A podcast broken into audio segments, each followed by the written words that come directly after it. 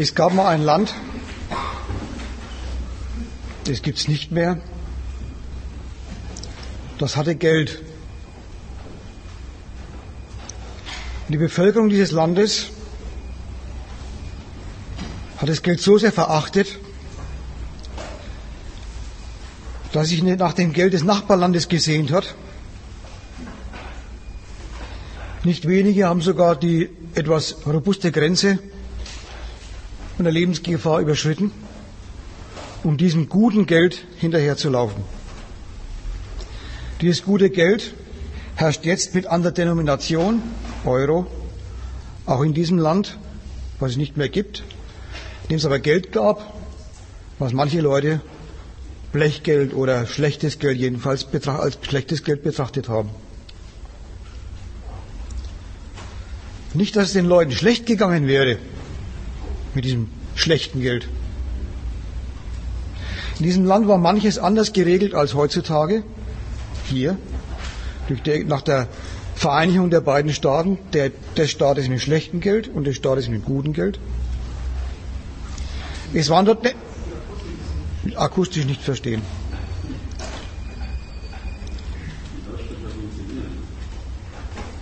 Gut. Das, da ist der Lautsprecher. Ob der funktioniert, der funktioniert doch. Ich habe nicht gesagt, funktioniert nicht. Der steht deswegen anders, dass das Publikum sich zunächst beschwert und jeder hören kann, dass nicht zu verstehen ist. Also nochmal. Dieses Land mit dem schlechten Geld und das Land mit dem guten Geld sind mittlerweile ein Land.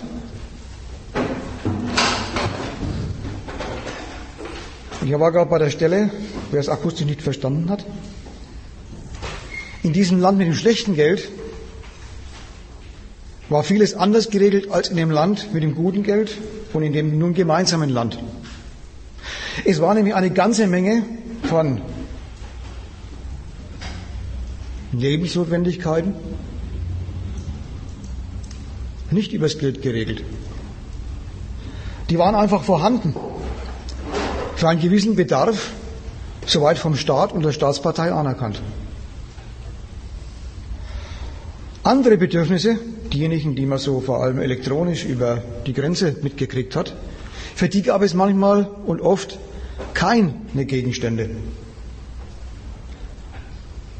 Man hat sich danach gesehnt, nach diesen Gegenständen. Aber das Volk hat aber einen Fehler gemacht. Es hat gedacht, der goldene Weg, der Königsweg zu diesen schönen Gegenständen aus dem goldenen Westen, der geht übers Geld, übers gute Geld. Sie haben gedacht, wenn wir das gute Geld haben und das schlechte Geld wegschmeißen und mit dem schlechten Geld auch noch gleich den schlechten Staat, dann bricht so eine Art Paradies aus, da hat man nämlich das Geld, mit dem sich die Welt öffnet. Die Welt der Notwendigkeiten sowieso, das war man ja gewöhnt im schlechten Staat, dass die unmittelbaren Lebensnotwendigkeiten geregelt waren. Aber auch die Welt des Glitzernden, des Luxus, des Besonderen, all dessen, was man vermisst hat im schlechten Land mit dem schlechten Geld. Also kam das gute Geld zum sehnsuchtsvollen Volk und mit ihm die Gesetzmäßigkeiten dieses Geldes. Und die haben es in sich. Es hat sich nämlich herausgestellt, dass das Geld schon ein prima Mittel ist, um an die glitzernde Warenwelt heranzukommen. Es hatte bloß einen Haken. Die meisten hatten es nicht ausreichend in der Tasche. Es gab eine westdeutsche Satirezeitschrift, die gab dieser etwas enttäuschten Bevölkerung einen Rat. Zonengabi haben sie die genannt. Die Zonengabi ist diejenige, die dann zunächst mal das, das Licht der, des Titelblattes erblickt hat mit einer Gurke in der Hand, hat sich über die Banane gefreut. Und dann kam es an ein anderes Titelblatt. Wo gibt es Geld? Bei allen guten Banken und Sparkassen. Fragen Sie einen Geldberater nach Risiken und Nebenwirkungen. Die Leute sind zur Bank gegangen, zu den Sparkassen. Was war dort? Geld, aber nicht ihres. Und damit sind wir beim Thema. Ich habe hier versucht, in vier Thesen den ganzen Zusammenhang des Geldes, den wir in diesem Buch hier von verschiedenen Gesichtspunkten aus beleuchtet haben, aufzuspannen. Ich glaube nicht, dass wir, wenn wir jedes dieser Kapitel ausführlich machen wollten, durchkommen heute. Ich bin deswegen auch durchaus offen, falls es Leser gibt, also schnelle Leser, die das Buch schon geschnappt haben auf dem Markt und unter Hinterlassung von ungefähr 15 Euro in der Buchhandlung mitgenommen haben, es gelesen haben. Könnte ja sein. Wenn also jemand direkt Fragen hat zur Lektüre, dann würde ich sagen, ist jetzt der Ort und die Gelegenheit, einen der beiden Autoren direkt zu befragen. Man kann sich dabei, dadurch vielleicht manche Exegese- und Interpretationsübungen sparen, die ohne den Autor vielleicht langwieriger sind. Also wie gesagt, wenn es da Fragen gibt bereits oder wenn sie aufkommen während der Darstellungen, dann raus mit der Sprache. Wie gesagt, ich kann mir nicht vorstellen, dass wir diese vier Kapitel voll durchkriegen. Voll meine ich. Ich werde zu allen was sagen. Und deswegen wird es vermutlich von vornherein Lücken geben, die auch vielleicht zu Fragen führen. Und wenn Sie dann rausstellen, wir kommen über den ersten Punkt nicht hinweg, dann liegt es an euch zu beantragen, einen zweiten oder dritten Termin zu machen. Aber sehen wir mal weiter. Erstes Kapitel Geld und Markt.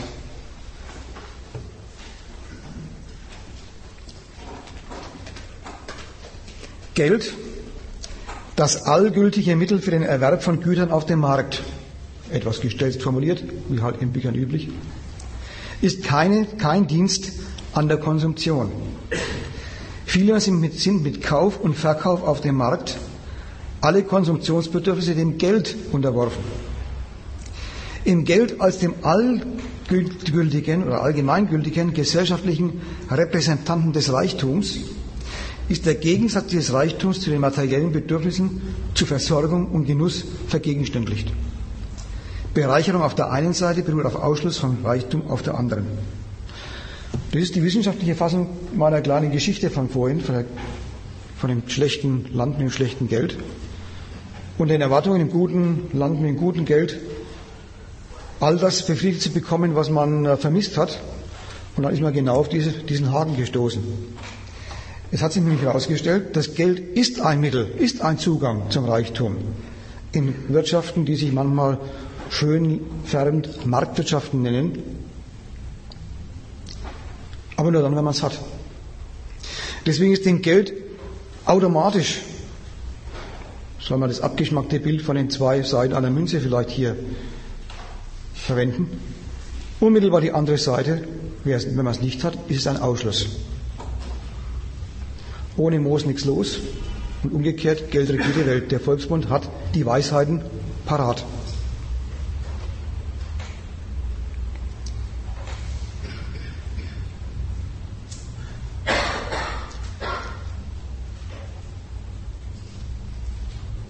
Aber jetzt nochmal den Punkt, alles hat seinen Preis, Geld und Markt. Dem Geld werden einerseits von der Wissenschaft, aber auch vom Volk, dem nicht wissenschaftlich gebildeten Volk, lauter schöne Leistungen zugeschrieben. Es vermittelt oder regelt den wirtschaftlichen Verkehr. Es bringt Bedürfnisse und Güter zusammen. Es bringt Anbieter und Nachfrager zusammen. Es eröffnet den Nachfragern einen Zugang zu den Waren. Es ermöglicht dem Anbieter den Erlös von Geld und vielleicht noch von manchem mehr, was in diesem Geld verbirgt.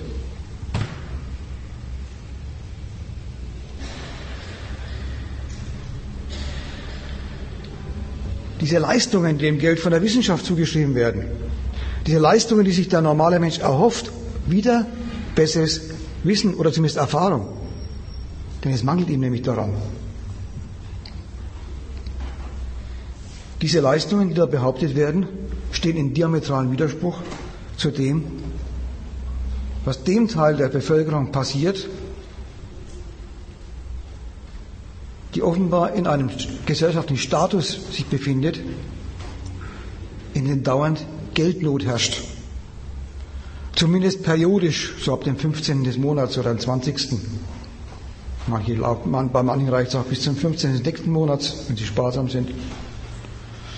Oder sie zwacken sich was ab, damit sie mal was Größeres kaufen können, weil wenn dann der Kühlschrank kaputt ist oder das Auto, merkt man, man hat das Geld verfrühstückt und damit ausgeschlossen, sich ausgeschlossen von neuen Wagen oder von einem neuen Haushaltsgerät.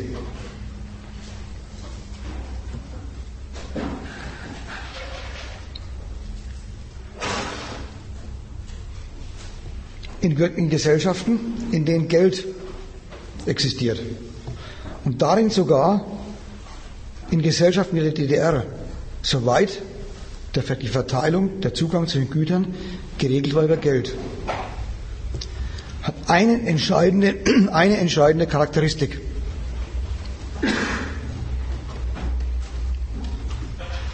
Man kommt an die Bedürf Mittel der Bedürfnisbefriedigung nur heran mit Geld. Das liest man gern wegen der Angewiesenheit, wegen der Not, in der man sich befindet, als also ist das Geld der Weg, das, der Mittel, das Mittel. Also ist das Geld das Mittel zu den Gegenständen des Bedarfs. Diese Lesart bricht sich aber immer dann, wenn man merkt, es fehlt einem an Geld. Dann ist das Geld, naja, ich werde auch darauf kommen, das Geld für sich allein vielleicht noch gar nicht. Aber dann, wenn man den, das respektiert, was mit Geld gesagt ist, dann ist das Geld ein Ausschluss. Ein Ausschluss von dem, was man braucht. Damit ist vor aller weiteren Analyse und weiteren Schlüssen und tieferen Einstiegen in das Verhältnis eines klar. Es handelt sich um eine Gesellschaft, die nicht produziert, um Bedürfnisse zu befriedigen.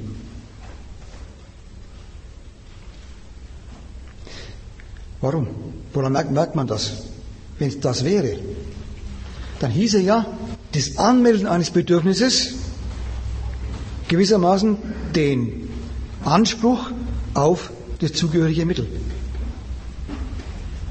Wenn das Bedürfnis der Zweck wäre, dann wären die Waren oder die Gegenstände, die Güter, Waren heißt es im Kapitalismus, können wir noch vielleicht drüber sprechen, warum, was wurscht, jedenfalls diese Gegenstände, dann wären die Gegenstände ja wirklich das Mittel und die Bedürfnisse der Zweck. Wenn aber zwischen meinem, meinem Zweck, meinem subjektiven Zweck, Bedürfnisbefriedigung und den Gegenständen, mit denen die Befriedigung klappt, das Geld steht, dann ist der erste Schluss, sind Bedürfnisse nicht der Zweck dieser Gesellschaft. Was denn dann? Betrachten wir die Seite mal von einer anderen, die, die Sache von einer anderen Seite her. Von demjenigen, der über Gebrauchsgegenstände verfügt.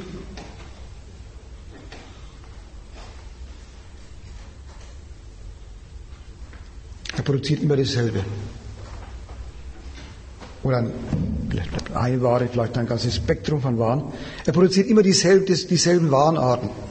Wenn ein Kaufmann ist, er kauft immer dieselben ein und verkauft immer dieselben. Was hat er für ein Verhältnis zu diesen Waren, zu diesen Gegenständen, die er da im Laden hat oder in der, die in der Fabrik produziert werden? Ein sehr vorübergehendes. Er will sie nämlich möglichst schnell loswerden. Im Unterschied zu dem, der die Ware braucht. Ja gut, Essen wird gleich konsumiert, aber andere Gegenstände, die halten Zeit lang, der hält dran fest, solange halt das Ding seinen Gebrauchswert hat. Derjenige, der produziert aber, der die Ware anbietet, dem ist die Ware herzlich gleichgültig. Na, nicht ganz. Sehr übertrieben. ihn interessiert schon was an der Ware. Ihn interessiert sogar die Beschaffenheit der Ware, ihre Eigenschaften, also auch ihre Gebrauchswerteigenschaften. Aber die interessieren ihn nur vorübergehend, nur als Mittel zum Zweck. Nämlich, er will sie loswerden gegen Geld.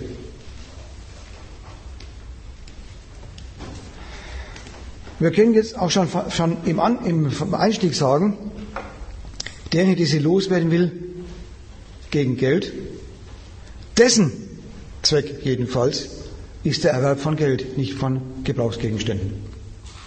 Natürlich hat er auch Privatbedürfnisse. Und die laufen so gewissermaßen nebenher mit. Die sind von den Gesamteinnahmen letztlich eine winzige Nebensache. Auch wenn es vielleicht fürs Individuum viel Geld ist, das einzelne Individuum, wenn er ein Reicher ist, weil er eben eine Fabrik besitzt oder ein äh, Großhändler ist, ein Händler ist mit vielen Läden, dann mag er vielleicht subjektiv reich sein, aber sein Reichtum, sein privater, sein Konsumptionsreichtum ist eine Nebensache. Die ist automatisch gelaufen. Da hat er die Probleme nicht, die die anderen haben. Nämlich, wo kommt der Zaster her zum Konsumieren? Also kann man sagen, derjenige, der die Ware produziert, dessen Zweck ist eins und nur eines, nämlich Geld. Ja, mehr noch. Man merkt es daran, wenn er sich streitet mit dem Kunden. Ja, der Streit, übertreiben wir mal wieder nicht vom praktischen Leben her. Der läuft so. In dem einen Laden gibt es den, gibt's den Anzug für 200 Euro, im anderen für 500 Euro, im dritten für 50 Euro. Und dann gibt es noch Nanunana und solche Läden, da gibt es alles für 5 Euro oder für 1 Euro. Der Streit ist heutzutage anders organisiert als wie am Markt, wenn man den alten Viehmarkt sich vorstellt. Einen geschenkten Gausch haben wir nicht ins Mal, aber einen gekauften sehr wohl, und zwar sehr genau. Und schachert um den Preis, was das Zeug hält. Heute ist die Sache so organisiert, der Streit um die Nachfrage, wer kauft meine Ware, entscheidet sich schon fast zu, also am Preis und entscheidet sich darüber oft sogar schon an, wo man hingeht. Wen lockt man an? Na, die Leute mit dem Geld, die leben wollen. Die Anbieter, denen es aufs Geld ankommt, haben keinen anderen Grund, sie anzubieten, als auf Geld, um äh, Geld zu bekommen. Und müssen sich streiten untereinander als Konkurrenten.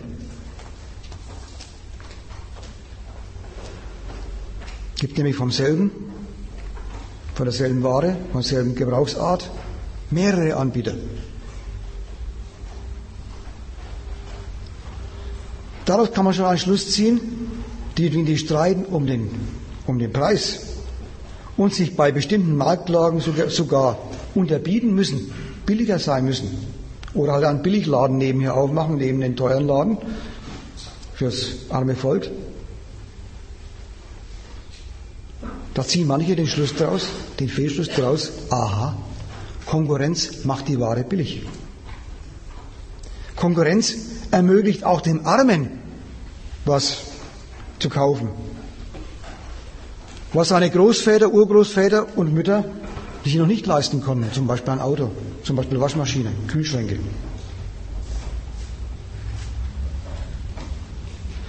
Aber auch hier dreht sich alles rum von der interessierten Betrachtungsweise. Wann gibt es das billigere Exemplare derselben Ware? Die Unternehmen, die was produzieren, die Händler, die was anbieten, entdecken auch die kleine Kaufkraft, die mikro, mickrige Kaufkraft derer, bei denen das Geld so zehn Tage vor Monatsultimo schon ausgeht. Auch mit denen lässt sich ein Geschäft machen, aber nur, wenn man die Preise ihren Möglichkeiten, ihrem dünnen Geldbeutel, schmalen Geldbeutel anpasst.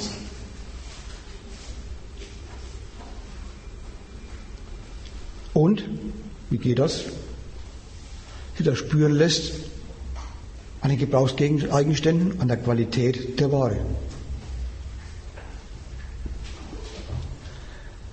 Auch das ist so ein kleiner Punkt, wo man merkt, es geht noch nicht mal dann um die Befriedigung des Bedürfnisses, wenn der kleine Mann dann eben durch die Konkurrenz der Anbieter kleine Preise bekommt, denn die kriegt er nur, indem er bemerkt, dass die gleiche Sache, die er kauft, für ihn zwar erschwinglich ist, aber viele nützliche, manchmal sogar lebensnotwendige Eigenschaften nicht oder noch nicht hat, die bei den teuren Autos schon lange drin sind.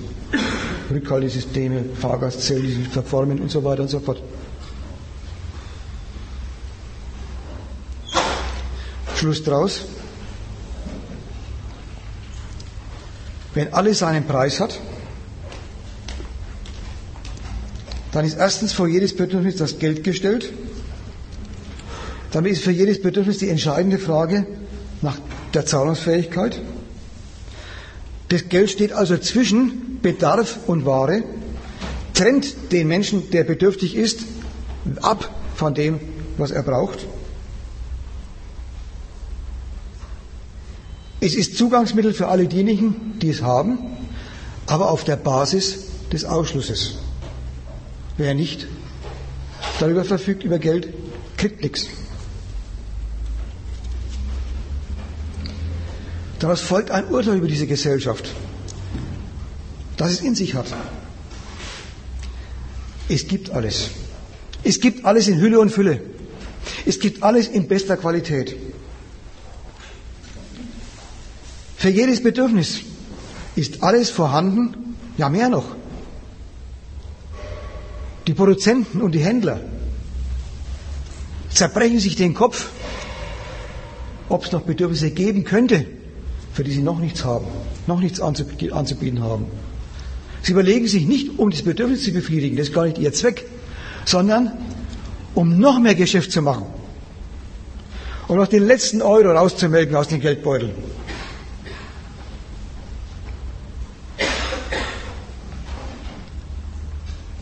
Dieses, was es gibt, gibt es nur, wenn Geld. Für alle anderen ist das leider der gleiche Sachverhalt. Schranke. Und so entscheidet sich am Maßstab des Geldes viel, mittel, wenig. Zunächst mal bloß Skalar, also an einer unterscheidbaren Skala. Die Gesellschaft zwischen reich und arm, Habenichtsen und Luxuranten. Dann gibt es auch wieder neu, neue Bezeichnungen. Dings, Double Income, No Kid und das Gegenteil. Zwei Kinder, kein Einkommen und so weiter. Und da scheint sich Geld, die Soziologen sind da, sehr, sind da sehr schöpferisch in der Bezeichnung, in Synonymen für Reichtum oder besser gestellt sein und Armut. Am Geld an der Geldmenge, die jemand hat, an der Geldmenge, die jemand über regelmäßig verfügt, unterscheidet sich, entscheidet sich, was man sich leisten kann, also was man in dieser Gesellschaft ist.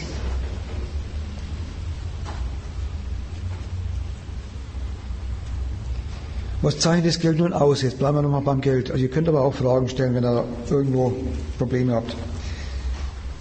Was ist eigentlich das Geld? Und jetzt will ich mal in die wissenschaftliche Abteilung, marxistische wissenschaftliche Abteilung reingehen. Was zeichnet das Geld eigentlich aus? Was ist seine besondere Eigenschaft? Wer Geld hat, kann dieses Geld in jede beliebige Ware austauschen oder eintauschen. Weggeben, zahlen heißt es dann normalerweise im Sprachgebrauch.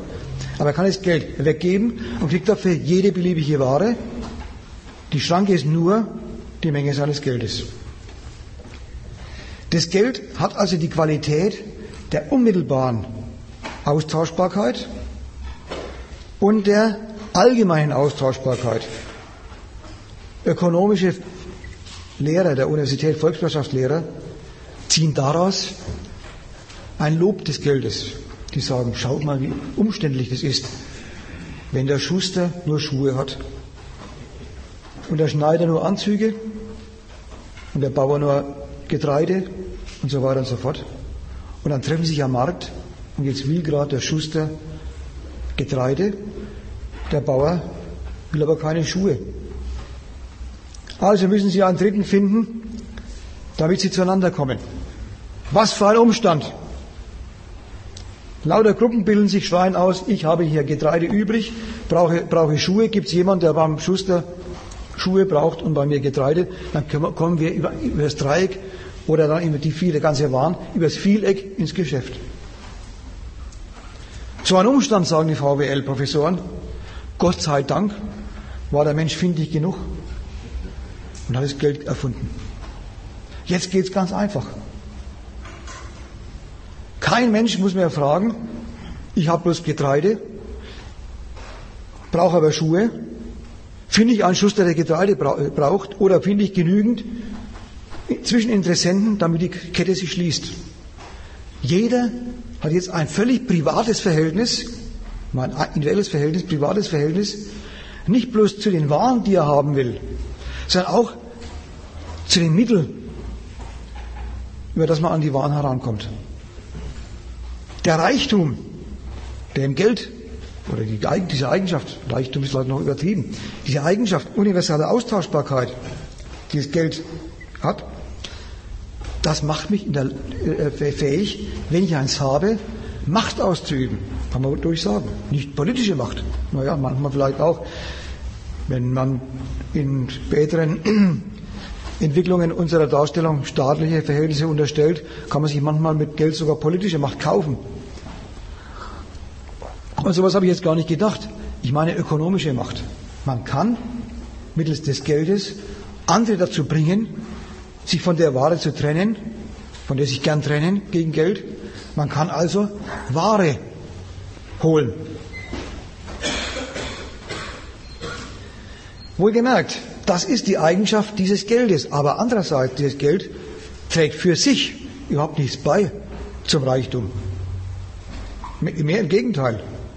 In den Zeiten, in denen das Geld noch nicht aus Papierzetteln, die fast nichts wert waren, bestand, sondern in der Frühphase des Kapitalismus, wo das Geld bestanden hat aus Gold oder Silber, war das eigentlich der Abzug vom Reichtum.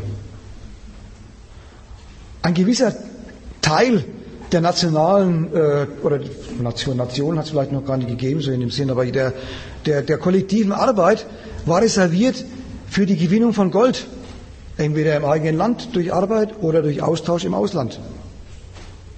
Dieses Ding, was nur die Eigenschaft hat, man kann mit ihm alles anlocken, was man braucht, trägt nichts bei zum Reichtum der Gesellschaft, im Gegenteil, ist zwar unabdingbar für eine Gesellschaft von Privatproduzenten, ist aber für sich genommen vom Standpunkt des Genusses, vom Standpunkt des wirklichen, des sachlichen Reichtums falsche Kost, überflüssige Kost. Der Marx nennt sowas faux frais.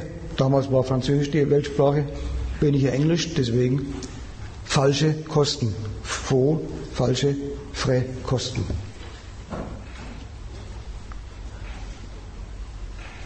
Es trägt nichts bei zum Reichtum, ist getrennt von den wirklichen Mitteln, mit denen man glücklich wird oder auch bloß zufrieden. Die gesellschaftliche Garantie, dass man mit ihm sich alles das privat aneignen kann, was in der Gesellschaft produziert wird. Und auch hier haben wir jetzt gleich eine kleine Perversion in der Gesellschaft oder zumindest eine bemerkenswerte Tatsache. Reich ist dann in dieser Gesellschaft nicht jemand oder weniger der, der alle Gebrauchsgegenstände hat. Sondern reich ist jemand, der die Gebrauchsgegenstände, von denen er wirklich satt wird, dauernd wegschiebt und dafür nicht konsumablen Reichtum, nämlich Geld, erwirbt, aber damit eben den Zugang zum Rest der Warenwelt. Also es ist nicht bloß faux frais, es dreht sich auch was um. Der Gradmesser des Reichtums ist nicht der Konsum, über den die, der, der Mensch verfügt. Der Gradmesser des Reichtums ist das Geld, was er hat. Das geht so weit, dass viele Leute angesichts des Geldes ganz vergessen, was sie mit dem Geld eigentlich anstellen könnten. Wenn Sie Kapitalisten sind, wissen Sie, was Sie damit anstellen können und müssen. Wieder reinvestieren, neu investieren. Aber es gibt auch viele Leute, vor allem solche, bei denen die Sicherheit, dass das Geld jeden Monat immer reinkommt, nicht gegeben ist. Wo Arbeitslosigkeit droht oder mal schlechter, mal besser bezahlt und so weiter. Die vergessen so sehr aufs Geld, auf das, was man mit dem Geld anfangen kann, nämlich auf die Genüsse, dass das Geld aufschatzen. Aufschatzen, festhalten. Es soll alte Leute gegeben, geben, immer wieder, in der Bildzeitung steht es dann drin, alle haben gedacht, Bettel, eine bettelarme alte Vettel. Und was war sie? Steinreich. Da verkehrt sich der, der, der Zwang armer Leute. Sie müssen was sparen. Was man normalerweise nicht in der Matratze macht, sondern bei der Bank, weil man noch Zinsen dafür kriegt. Aber manche haben Angst vor der Bank oder vor Verhältnissen des Geldes, die, auf die wir noch kommen. Eine alte Vettel ist steinreich, weil sich bei ihr das Interesse an diesem universellen Mittel, mit dem man alles machen kann, so sehr verselbstständigt hat, dass ich gar nichts mehr damit anfangen wollte, außer es aufzuschatzen. Auch der Marx im Kapital, im dritten, im dritten Kapitel, schreibt da von Leuten, bei denen mit der Möglichkeit, das Geld festzuhalten, das Geld aufzuschatzen, die Geldgier erwacht. Und dann kommt mit der Geldgier auch alles mögliche andere auf, nämlich man lauert dem lieben Nächsten auf wie sei es zu rauben. Und so weiter und so fort.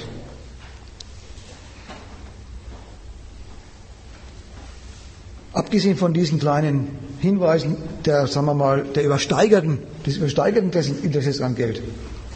Was aber wohlgemerkt eine Notwendigkeit ist für viele, jeder Mensch, der von seinem Gehalt regelmäßig fünf oder zehn Prozent zurücklegt, per Dauerauftrag am besten, damit er gar nicht, erst gar nicht erst hat, äh, wäre es dann immer vorhanden, der verhält sich so, wie die, diese berühmte alte Vettel mit dem, mit dem Geld in der Matratze.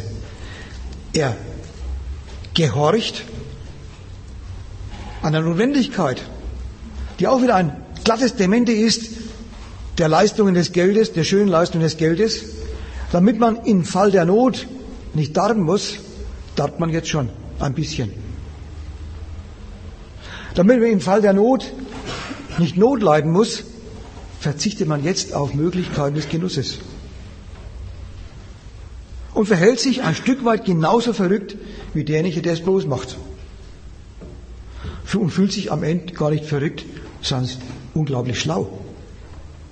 Ja, bis er endgültig arbeitslos wird, alt zwei hat und feststellen muss, dass, dass der Staat der Meinung ist, dieses Geld hast du jetzt genau dafür zu verwenden, für das du es auch vorgesehen hast, nämlich zum Ausgeben für Not.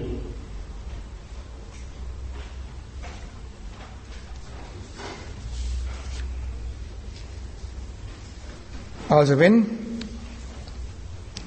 das Geld über die Verfügbarkeit von Lebensmitteln, notwendigen und überflüssigen, luxuriösen und alltäglichen, wenn Geld darüber entscheidet, was man vom Reichtum, der, der in der Gesellschaft vorhanden ist, haben kann, welchen Zugriff man hat, dann wird es nicht bloß allgemeiner Gegenstand der Begierde, sondern wird es auch der Generalzweck.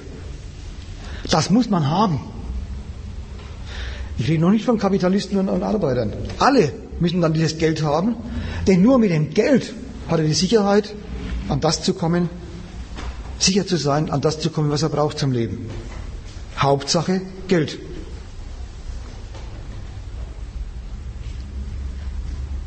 Wenn man Leute, Leute fragt, die arm sind, woran fehlt es dir, wird man meistens zwei falsche Antworten bekommen.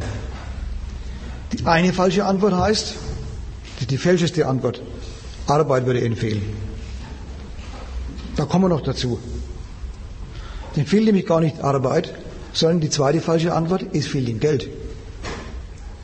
Aber zu diesem falschen, falsche Antwort Nummer zwei, mir fehlt es an Geld, kommen manche nur mittels Arbeit. Daher der Fehler, Arbeit fehlt ihm. Aber auch Geld ist gar nicht das, was ihm fehlt. Ihm fehlt in Wahrheit in die Gesellschaft, in der er groß geworden ist, in der er sein Leben versucht zu fristen. dass diese Verwechslung dauernd macht. Vielleicht erinnert sich mancher, der mal Kapitalschulung hat, gehabt hat, an sowas wie Geldfetisch, Warenfetisch. Das ist er. Mehr ist es nicht. Mehr ist gar nicht drin eigentlich. Die Meinung,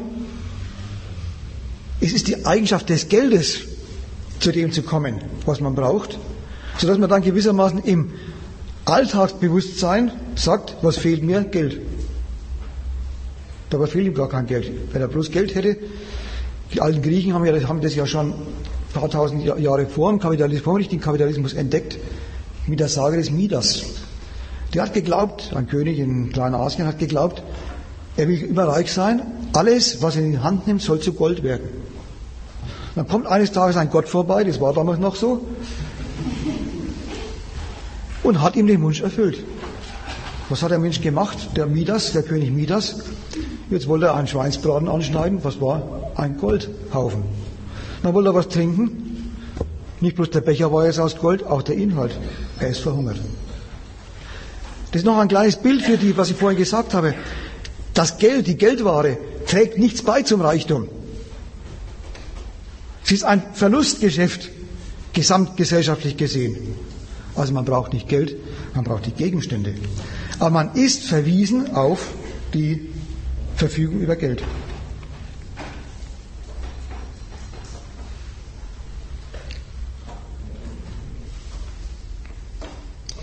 Wenn also Hauptsache Geld der Zweck ist,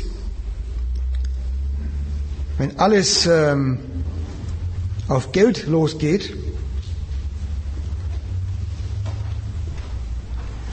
dann haben wir in diesem Spruch, den ich gerade gesagt habe, oder in dieser falschen Antwort Nummer zwei, ich brauche Geld, ein schönes Beispiel für abstrakten Reichtum.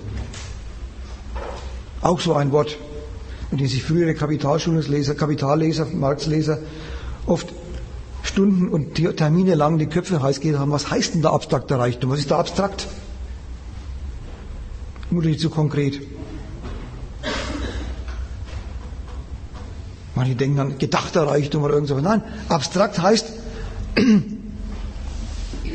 ein Reichtum, der getrennt ist von allen Bedürfnissen.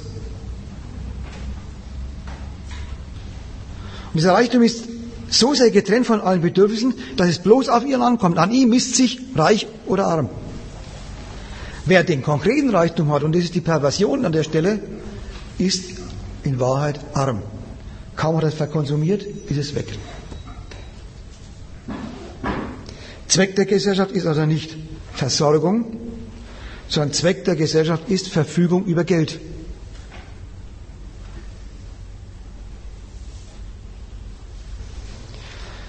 Daraus gibt es schon wieder eine falsche Vorstellung.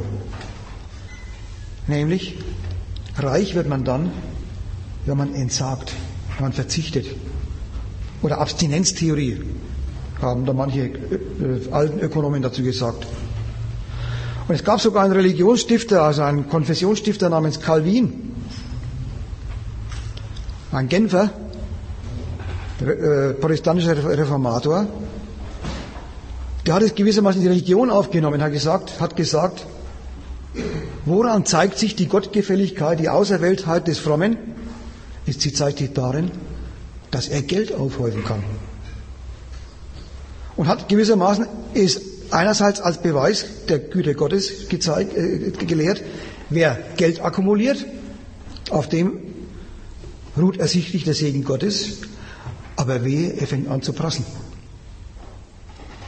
Dann ist der Weg zur Hölle, der bekanntlich mit Gold gepflastert ist, nicht weit.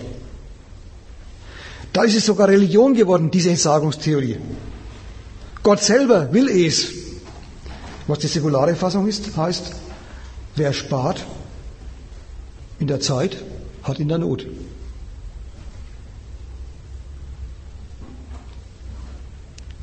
Und es gibt Geschichten von Familien, wo jetzt die dritte, vierte, fünfte Generation steinreich ist. Und im Familienbuch steht drin, der Gründer damals, zum Beispiel bei der Familie Siemens, auch ein Herr Siemens, der hat noch jeden Taler beiseite gelegt. Hat erfunden, was das Zeug hält. Hat nicht konsumiert, sondern gespart. Man merkt die Fehlerhaftigkeit dieses Gedankens, dieser Ideologie daran, dass so viele Leute auf der Welt sparen. Vielleicht auch von euch nicht wenige. Immer sparen, sparen und es wird nie, kommt nie Reichtum zustande. Es kann nicht stimmen, dass aus Abstinenz Reichtum entsteht. Da muss irgendwas anderes noch da sein. Da muss das Geld, auf das man da vielleicht am Anfang verzichtet, noch eine andere Wirkung haben.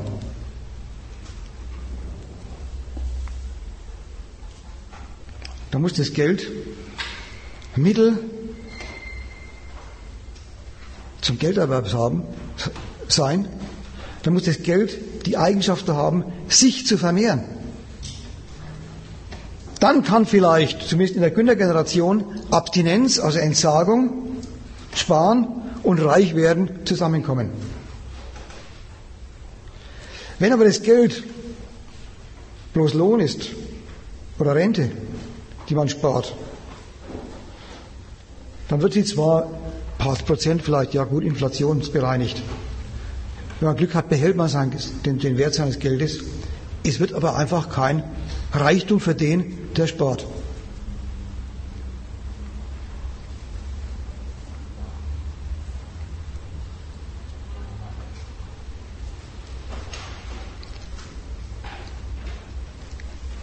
Wo das Geld Mittel für Konsumption ist,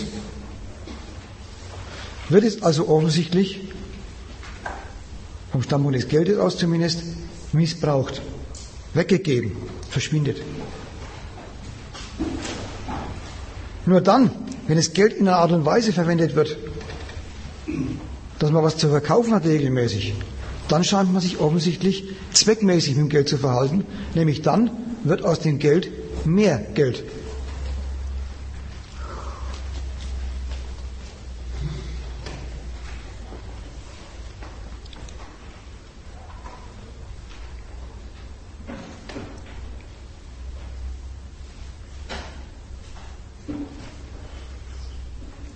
Das wäre der Übergang zum zweiten Punkt, Geld und seine produktive Vermehrung. Aber vor dem will ich noch einen Zwischengedanken einschieben. Und zwar einen sehr wesentlichen.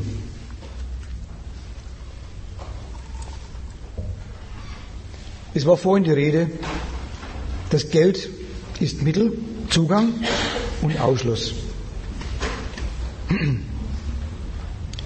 Ist schon recht.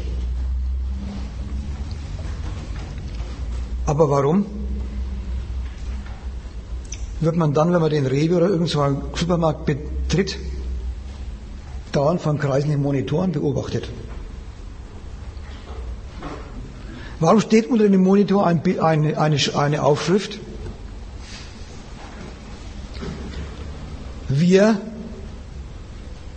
bewachen unsere Waren. Wir passen auf unsere Waren auf.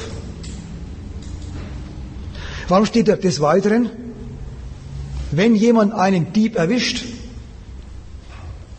kriegt er eine Prämie. Umgekehrt, wenn jemand die Ware einfach mitnimmt, also ein Dieb ist, kriegt er erstens Hausverbot und zweitens muss er Gebühren bezahlen, 80, 100, 150 Euro, die er angeblich bereitet durch seine diebische, diesen diebischen Fehlgriff.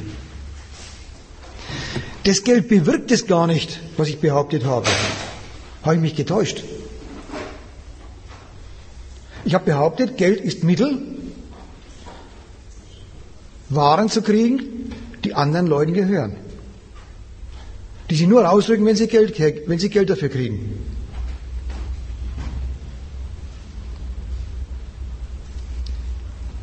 Und das fehlendes Geld ist die Schranke. Ich komme nicht dran. Auf Teufel komm raus nicht. Stimmt denn das? Es stimmt und stimmt nicht. Aber offensichtlich kann das Geld allein für sich dieses Wunder nicht bewirken. Zugangsmittel zu sein und zugleich Ausschlussmittel.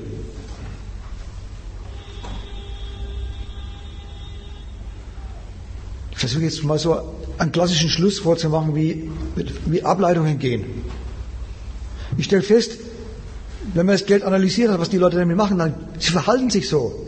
Sie geben Geld her und dann gibt der andere sein Eigentum auf und dann wäre ich der Eigentümer des, der Ware. Entweder konsumiere ich sie oder schmeiße sie weg oder produziere was damit. Das ist meine Privatsache. Steht sogar so im BGB. Auch vernichten darf ich sie. Also der Eigentumswechsel, der findet ja statt so. Insofern ist das Geld Mittel, fremdes Eigentum zu kriegen.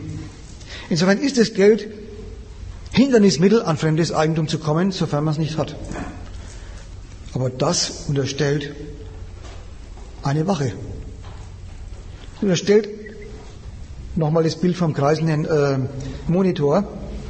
Es unterstellt eine Instanz, bei der derjenige angezeigt werden kann, der sich vergreift an der Ware, ohne Geld dafür hergegeben zu haben. Der sich also so verhält, wie sich der Mensch naiverweise verhalten würde, wäre er nicht ausgebildeter kapitalistischer Bürger. Wie sich Leute verhalten, die manchmal von in früheren Zeiten, als es noch solche Völker gegeben hat, die noch nicht ergriffen waren von den Gesetzmäßigkeiten des Geldverkehrs, so aus Afrika oder äh, Südamerika, die haben sich einfach gewundert, sind denn die weißen Kolonialherren irgendwo blemblem, geben die schönsten Waren her und was kriegen sie dafür? Einen lausigen Zettel. Und sie selber haben zugegriffen und mussten feststellen, nichts da, nichts Zugriff. Das ist fremdes Eigentum. Also braucht es als Voraussetzung, dass Geld diese wundersamen Wirkungen hat, von denen jetzt die Rede war und von denen ich keinen Buchstaben zurücknehme. Braucht das Geld eine Gewalt, die dafür sorgt, dass Eigentum respektiert wird dass jeder das, was er als Eigentum besitzt, behalten kann und mit ihm machen kann, was er will. Es verschenken, es verkaufen, es vermehren, es vernichten, seine Privatsache. Und umgekehrt, jeder, der das Eigentum nicht hat, die Finger davon zu lassen hat. Bei Strafe eben. Das Risiko, dass die Staatsgewalt, von der die Rede war, zuschlägt und ihm spüren lässt, wer das fremde Eigentum nicht respektiert, wird in seiner Integrität als freier Bürger schwer hergenommen. Es wird ihm erstens Geld abgeknöpft, Geldstrafe. Es geht an sein Eigentum. Und zwar jetzt nicht. Da kriegt er nichts dafür. Die Staatsgewalt selber greift einfach zu aufs Eigentum und sagt, weil du das Eigentum nicht respektiert hast, mache ich dich ärmer. Und manchmal sogar, wenn sich häuft, Wiederholungsfall, geht es nicht bloß aufs Eigentum, meistens haben die ja dann auch gar nichts mehr, sondern es geht auf die Freiheit. All die Freiheiten, die der Mensch hat, von denen die Rede war, hat Bedürfnisse, hat was im Kopf, was sich vorstellt, wie das Leben sein soll, versucht Geld zu kriegen irgendwoher, meistens Arbeit, manchmal durch Erbschaft, manchmal auch durch Lotto und so weiter. Und dann frei zuzugreifen in der wahren Welt. Damit hat sich's für eine gewisse Zeit aus. Also ohne diese Staatsgewalt sind all die Ableitungen, von denen jetzt die Rede war, nichts wert. Ohne die Härte der Gewalt, die dahinter steht, taugt die ganze wunderbare Sachzwanghaftigkeit des Geldes gar nicht. Von wegen Sachzwang. Ohne dass eine Gewalt diesen Sachzwang auf die Welt bringt und durch Eigentumsgarantie gewaltsam schützt, kein Geld, kein Geld als Mittel, kein Geld als, als äh, Ausschlussmittel, alles nicht wahr, nicht, was ich jetzt gesagt habe, alles nichts wert. Ich reite deswegen so darauf rum, weil es gab in der Zeit, in der Marxismus noch populärer war, also in, der, in Westdeutschland zur, zur Diskussion, und ich glaube auch etwas in der DDR-Art, Marxismus zu betreiben, da hat man immer leicht gesagt, naja, das liegt im Geld. Das Geld selber hätte so eine magische Kraft. Und haben Sie auch so manche Sätze im Kapital von Marx missverstanden. Fetisch, Charakter der Ware, Fetisch des Geldes und so weiter, Kapitalfetisch, immer wieder das Wort Fetisch. Und haben Sie von Marx falsch belehren lassen, nämlich das wäre dem Geld gewissermaßen als Geld eigentümlich. Das wäre der Ware als Ware eigentümlich, als privat produzierter Gegenstand eigentümlich, dass die Menschen sich einbilden, das Geld hat die Natureigenschaft, reich zu machen. Wenn so eingerichtet ist durch die Staatsgewalt, wenn man darauf angewiesen ist, dann ist jeder Übergriff, jedes Verbrechen die Widerlegung des, des, des Sachzwangs und zugleich seine Bestätigung. Widerlegung insoweit, als der Verbrecher zeigt, dass die Sache, der Zwang der Sache für ihn gar nicht gilt. Er setzt sie außer Kraft. Er glaubt nicht erwischt zu werden. Er glaubt es sich leisten zu können. Und umgekehrt, der Staat, der ihn erwischt, macht mit, seinem, mit seiner Gewalt den Zwang der Sache, nein, seinen Zwang zum Zwang der Sache. Wer kein Geld hergibt, ist ein Verbrecher, wird bestraft. Soweit das erste Kapitel.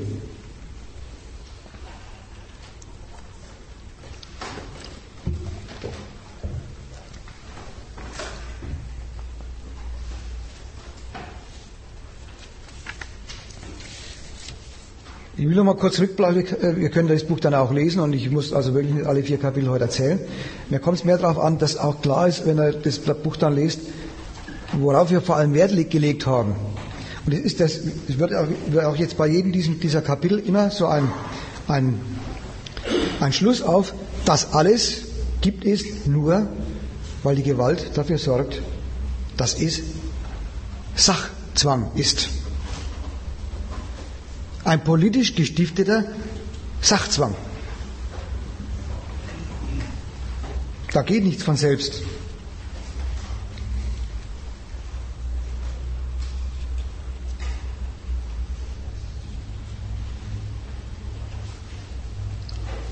gibt so einen Marktspruch, der heißt der stumme Zwang der Verhältnisse.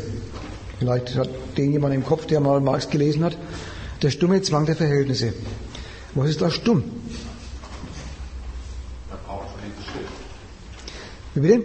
Da braucht es eben immer wieder dieses Schild. Eben, einerseits braucht es das Schild, aber andererseits gewöhnt man sich so sehr dran, dass ein großer Teil der Bevölkerung dann auch tatsächlich dieses Schildes gar nicht unmittelbar mehr bedarf, sondern es für normal hält. Insoweit, wenn Sie Ihre Lektion gelernt haben, sei es in der moralischen Erziehung als Kind, sei es durch missliche Erfahrungen bei Nichtrespekt des Eigentums, sei es aus welchen Gründen auch immer, vielleicht über religiöse Erziehung, wenn Sie es respektieren, dann allerdings kann man von stummem Zwang reden. Weil dann hat jeder gewissermaßen diesen kreiselnden Rotor, äh, diesen kreiselnden Monitor im Kopf. Ohne dass er überhaupt noch bemerkt, es wäre ihm, er, er, würde sich richtig schlecht fühlen, wenn er, wenn er ohne zu bezahlen rausgeht. Und nicht bloß aus Angst. Er würde sich moralisch schlecht fühlen. Viele Leute übersetzen die Zwänge des, des, der Geldgesellschaft in eine Moral, in der sie sich gar nicht anders vorstellen können, als so zu handeln. In der sie sich vorstellen, Geld abzuschaffen. Das wird auch drunter und drüber geben. Wir haben vor kurzem äh, in Stuttgart-Tübingen eine Studentenzeitung rausgebracht. Die äh, Nummer von unserer Studentenzeitung heißt Versus. Und hat uns jemand geschrieben auf einen Artikel von uns, da haben wir eine Serie äh, der FAZ, warum braucht es Geld, warum braucht es Gewinn und so weiter, wo die also lauter so falsche Erklärungen äh, gebracht haben, die haben wir versucht zu widerlegen. Und da schreibt er uns, na gut, es war ja schön, auf der FAZ rumzuhauen, aber eins muss er doch feststellen, wenn man jetzt das Geld einfach abschaffen würde, dann fängt auch ein Hauen und Stechen an. Was ist der Fehler seiner Frage oder seiner Bemerkung? Er stellt sich die ganze Gesellschaft samt Staat im Hintergrund vor und wie es heutzutage läuft und löst jetzt ein Element raus, zum Beispiel kein Geld mehr. Nichts klappt mehr. Eine Gesellschaft, in der lauter Privatproduzenten produzieren. Und zwar nur für Geld, nicht für irgendwelche Bedürfnisse. Auch nicht über sieben Ecken. Einfach bloß für den Markt. Wenn es kein Geld mehr gibt, ist die Sache futsch. Was dieser Leserbriefschreiber da geschrieben hat, das macht übrigens jeder VWL-Professor fast in jeder Vorlesung. Wenn er begründet, warum das Geld nützlich und wichtig ist. Nicht bloß das Geld, auch der Zins und die Aktie und alles Mögliche. Das macht er bei jedem neuen ökonomischen Gegenstand immer was Neues. Was wäre, wenn es das nicht gäbe? Also, Gott sei Dank, Geld.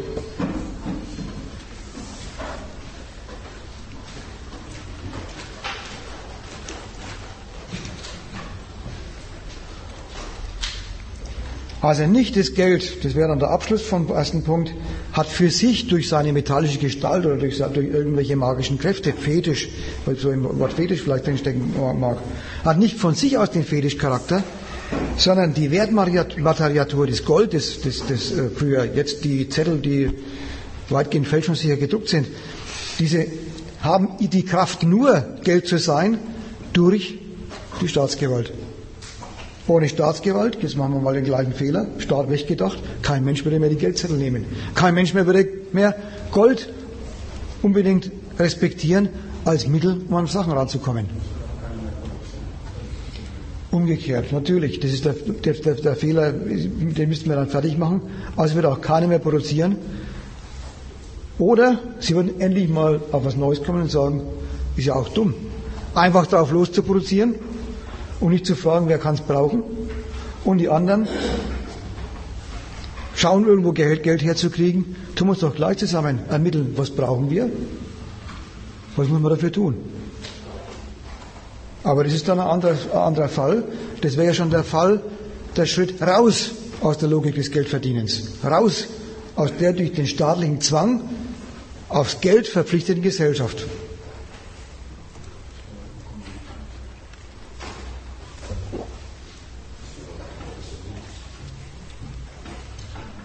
Zweitens.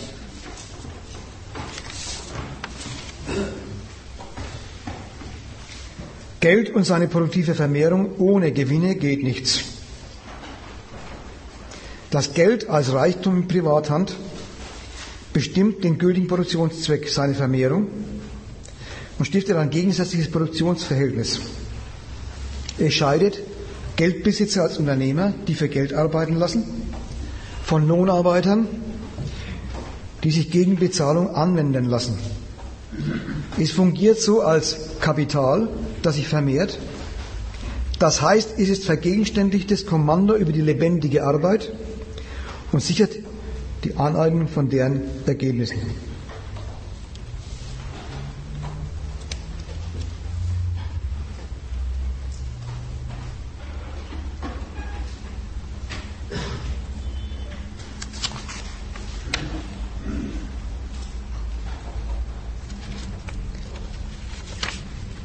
Eine Ideologie habe ich noch gerade vergessen, die, die, Ideologie von der unsichtbaren Hand des Marktes, auch die äh, ist allgemein bekannt, glaube ich, wird immer wieder erwähnt.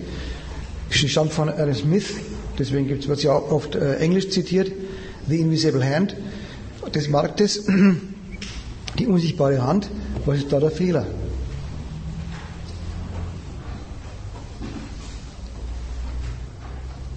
Es ist die Behauptung, die Produzenten und die Käufer, die Konsumenten, kommen zusammen durch den Markt. Und zum Schluss sei es dann so ähnlich wie, im Idealfall zumindest, alle Waren sind vom Markt weg, jeder geht mit dem nach Hause, was er braucht, und die anderen, die was verkauft haben, gehen mit Geld nach Hause und fangen wieder an zu produzieren. So fein, behauptet er, kann kein Mensch planen. Was ist der Fehler dabei? Er unterstellt die Gesellschaft von lauter Privatproduzenten. Jeder produziert für den Markt. Also jeder produziert für einen unbekannte Konsumenten. Für eine unbekannte Zahl von Leuten weiß nicht von Anfang an, wie viel wird von dem gebraucht, wie viel wird von dem gebraucht. Ja, mehr noch, er ist nicht der Einzige. Von seiner Ware gibt es welche, die die gleiche Ware anbieten und so weiter und so fort. Und am Ende ist keineswegs sicher, dass genau die Waren, die produziert worden sind, an den Mann, an die Frau gekommen sind, der Markt also geräumt ist und der andere glücklich und froh von dannen zieht, weil er sein Geld hat, sondern es bleibt da mal was liegen dort gibt es Mangel. Da, wo was liegen bleibt, gehen vielleicht manche Anbieter bankrott, weil sie das Geld nicht haben, was sie brauchen, um, wir kommen ja noch dazu, wieder zu produzieren zu können. Oder es fallen Preise, um wenigstens einen Teil der Ware noch auf den Markt zu bringen, senkt man die Preise, um die armen Konsumenten, um die man da wirbt, dazu zu bringen, doch das Geld auszugeben, ein Schnäppchen zu machen. Und umgekehrt, auf anderen, in anderen Teilmärkten besteht Mangel. Dort brauchen Leute was, ist aber nicht vorhanden. Und diejenigen, die glücklicherweise in diesen Sektor investiert haben, machen das Geschäft ihres Lebens. Sie können die Preise erhöhen. Sie können die Menschen, die es brauchen, erpressen. Mit, ihrem, mit ihrer Not, mit ihrer Not angewiesen zu sein auf die Ware. Die unsichtbare Hand des Marktes ist also gar keine feinsinnige Verteilungsmaschinerie. Es wäre auch wirklich ein Unsinnsgedanke, sich erst die Gesellschaft vorzustellen als lauter Privatproduzenten und dann zu sagen, wie kann man das koordinieren? Ja, wenn man koordiniert, gibt es ja keine Privatproduzenten. Dann gibt es eine Koordination oder einen Plan. Aber andererseits darf man nicht behaupten, dass das, was ein vernünftiger Plan, wenn es denn einen gäbe, hervorbringen würde, nämlich Ermittlung der, der Bedürfnisse und der Gegenstände für, ihren, für ihre Befriedigung und dann die Produktion einzurichten, dass genau das der Markt machen tät. Macht er nicht. Es bleibt Ware liegen, verschimmelt, wenn sie verderblich ist, wird denaturiert, weggeschmissen oder verrottet oder was ich oder wird verhökert vielleicht. Es ist eine gnadenlose Verschwendung auf der einen Seite und auf der anderen Seite, da wo Mangel ist, wo gerade weniger Ware angeboten wird, als Leute, als, als Leute Ware brauchen, eine gnadenlose Erpresserei. Nicht als Leute Ware brauchen, sondern was als mit Geld ausgestattete Nachfrage auf dem Markt erscheint. Denn diese Invisible Hands unterstellen ja, dass alle Leute, die was bräuchten, auch Geld haben, um es kaufen zu können. Genau, ist die andere Seite. Ganz Bereiche von Bedürfnissen fallen doch in einer Warenwirtschaft, in einer Geldwirtschaft auf den Tisch, weil die Leute, die was bräuchten, einfach kein Geld haben. Dann genau. sehen sie auch gar nicht für. Das hat man schon. Was in der Hand haben. Deren Bedürfnisse werden befriedigt. Das hat man schon. Anderen, so? Also den Gedanken hat man schon, das war jetzt gut, dass du es dazu noch bringst. Das war ganz am Anfang. Nur zahlungsfähige Nachfrage gilt überhaupt als ökonomische Nachfrage. Ansonsten ist, erweist sich das Geld ja als nicht Mittel, sondern, sondern Ausschluss. Also das wäre die andere Seite. Natürlich hat der, hat der Markt auch nicht die Funktion oder die äh, unsichtbare Handfunktion, von der der, Smith träumt, dass die Nachfrage überall oder die Bedürfnisse überall mit ökonomisch wirksamer Nachfrage gesegnet sind, also mit Geld gesegnet sind.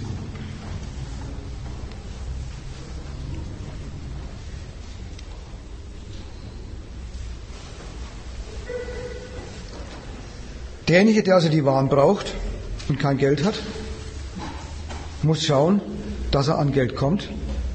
Ansonsten verhungert er. Umgekehrt, derjenige, der Geld hat und Waren verkauft, der hat ganz offensichtlich mit diesen Mitteln, die die Leute brauchen, ein Hebel abzugreifen, zu erpressen. Alle die zu erpressen, die überhaupt über Geld verfügen. Also zweiter Punkt. Geld und seine produktive Vermehrung. Wie geht das?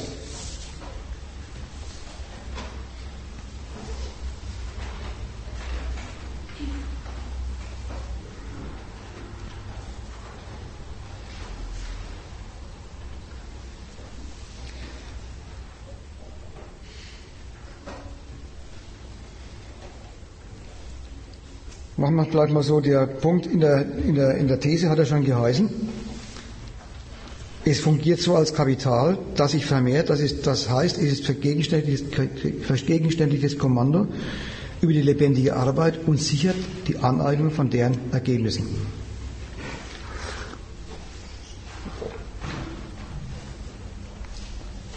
Ich zuerst, erst, zunächst noch anders einsteigen. Wenn ich Geld brauche, und zwar gleichgültig, ob ich jetzt Produzent bin oder über keine Produktion verfüge, dann wird die Arbeit, die es ja nun mal geben muss zur Herstellung von Gegenständen, alles was nicht von selber wächst, muss man halt produzieren, bekommt die Arbeit einen ganz bestimmten Charakter.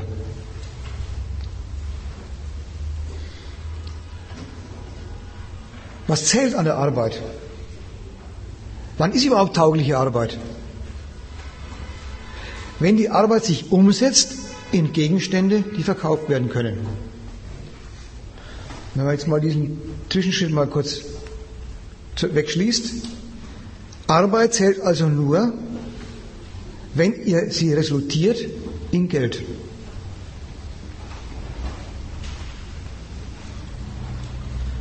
Wir hatten des Weiteren,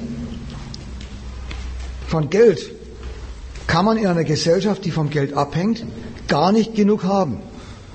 Denn nur das Geld ist, bietet die Sicherheit, jederzeit alles bekommen zu können, was man braucht. Auch da kann es brauchen, ein Brauchen von kleinen Leuten sein, die keine Produzenten sind, einfach brauchen zum Leben, aber auch brauchen zum Produzieren von Produzenten.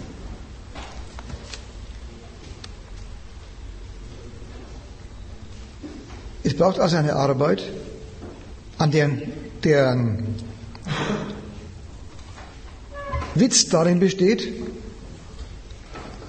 austauschbare Produkte hervorzubringen, geldwerte Produkte herzubringen, verkaufbare Produkte und davon möglichst viel.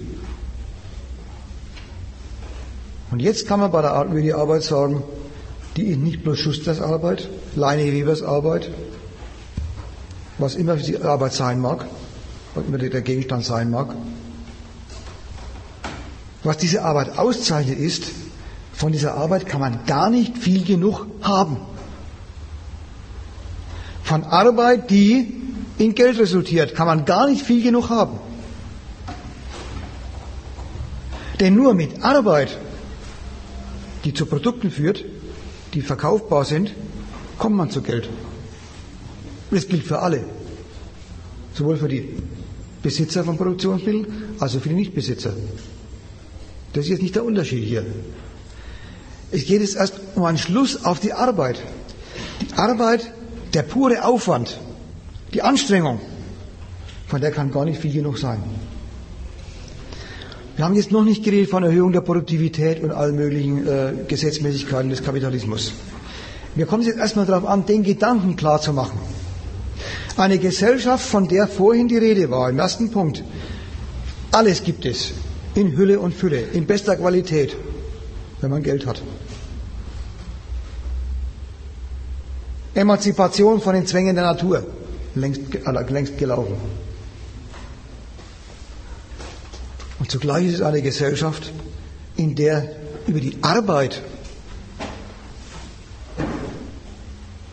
die Drohung oder der Zwang steht, möglichst viel davon. Ja, gibt es denn außerdem, dass man Gegenstände konsumieren möchte, nicht auch noch den zweiten Gedanken?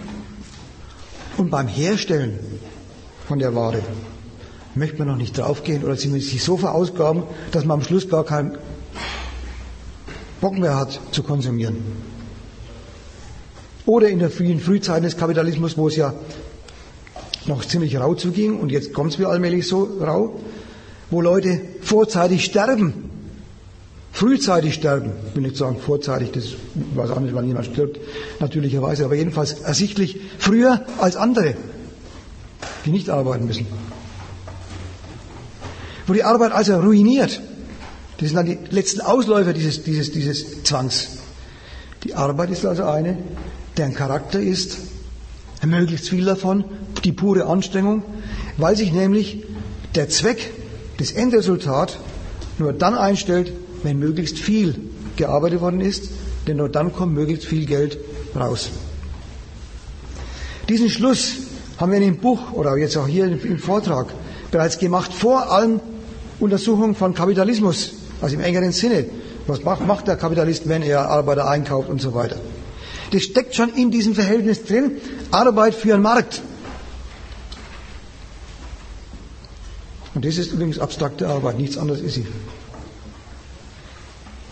Abstrakte Arbeit ist nicht dieses abgeschmackte, naja, alle Produkte äh, sind irgendwie Resultat von Arbeit. Na klar, sind sie.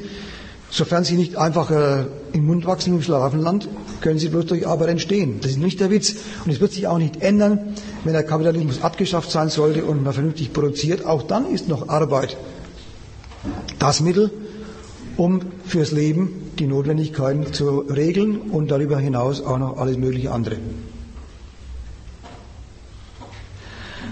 Aber Arbeit, möglichst viel davon, weil ich möglichst viel Geld brauche, das ist ein Postulat dieser Gesellschaft.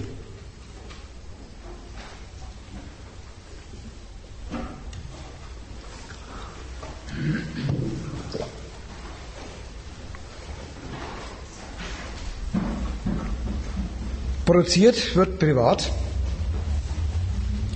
Es wird zwar produziert für den Bedarf, aber nur mit dem Blick aufs Verkaufen. Kein Bedarf zählt, es sei denn, der Zahlungsfähige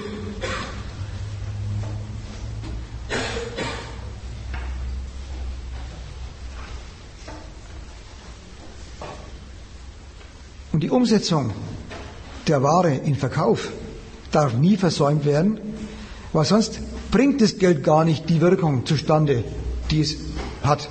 Nämlich, es ist Verfügungsmacht über alles auf der Welt. Wenn ich sitzen bleibe auf meiner ausgetüftelten Ware und ist nicht verkaufbar, wenn ich äh, sie unter dem Preis bezahlen muss, was ich aufwenden musste, um sie herzustellen, habe ich verspielt. Insofern muss ich tatsächlich auf den Gebrauchswert achten. Aber der Gebrauchswert muss so beschaffen sein, dass er verkaufbar war. Das haben wir vorhin schon im ersten Kapitel gehabt. Das wirkt sich dann gelegentlich auf den, auf den Preis aus und auf den Gebrauchswert, damit er zu dem Preis überhaupt die Ware her herstellbar wird. Schund.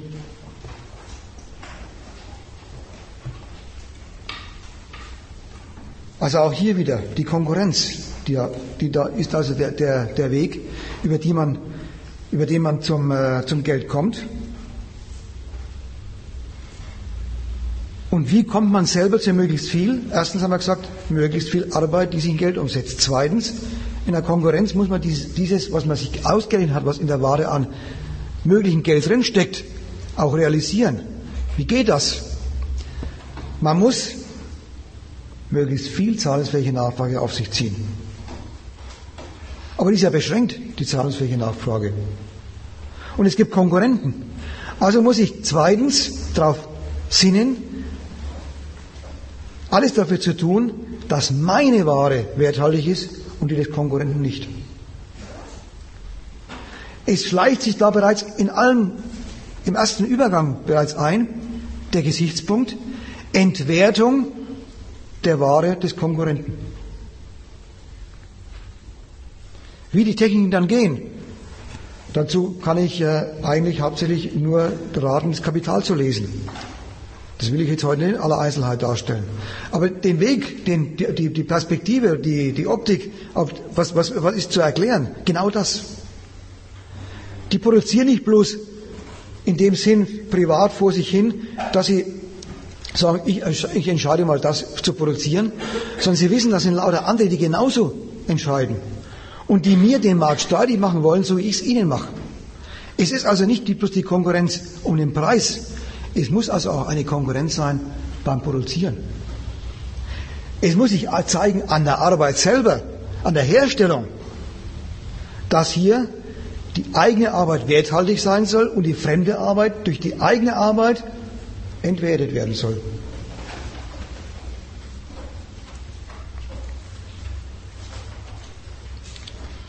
Wie kriegt man das hin?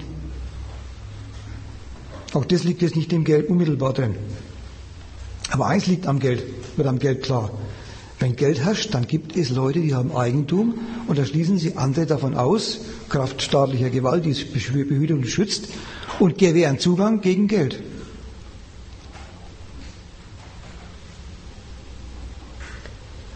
Also muss es wohl auch welche geben, die man ausschließen kann.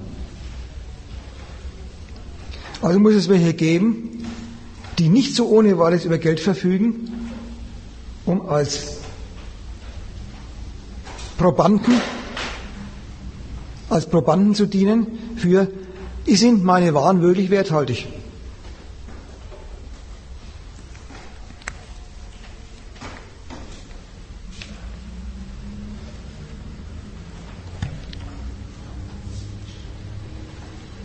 Jetzt kommt eine neue Qualität des Geldes.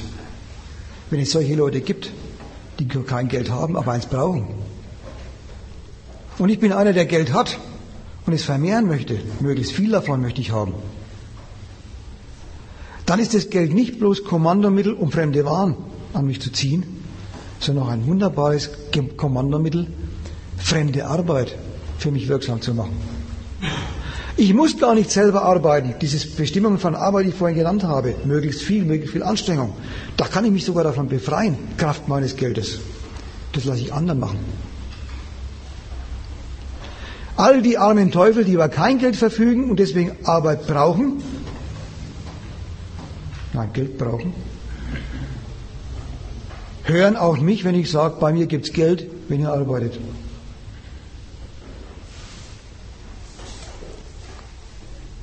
Geld kommandiert Arbeit. Geldbesitzer lassen arbeiten. Und damit haben wir eine Scheidung in zwei Klassen von Menschen. Die einen lassen arbeiten mit dem Geld, was sie haben, und werden darüber, vermehren damit ihr, Reich, ihr, ihr Eigentum, werden reicher. Und die anderen müssen arbeiten gegen Geld, verwenden das Geld zu nichts weiterem als zum Konsum, sodass sie weiterhin immer arbeiten müssen, bleiben also arm. Auch diese Scheidung haben wir jetzt am Geld vollzogen. Das Geld, was das Eigentum sichert und zugänglich macht, scheidet auch das Volk in welche, die es haben und nicht haben die es nicht haben, müssen arbeiten. Diejenigen, die es haben, lassen arbeiten.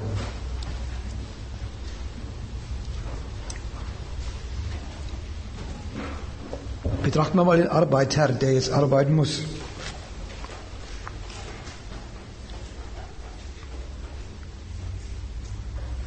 Er arbeitet für Geld. Damit hat sich was verschoben. Naja, verschoben hat sich gar nichts, das ist bloß theoretisch von der Darstellung her.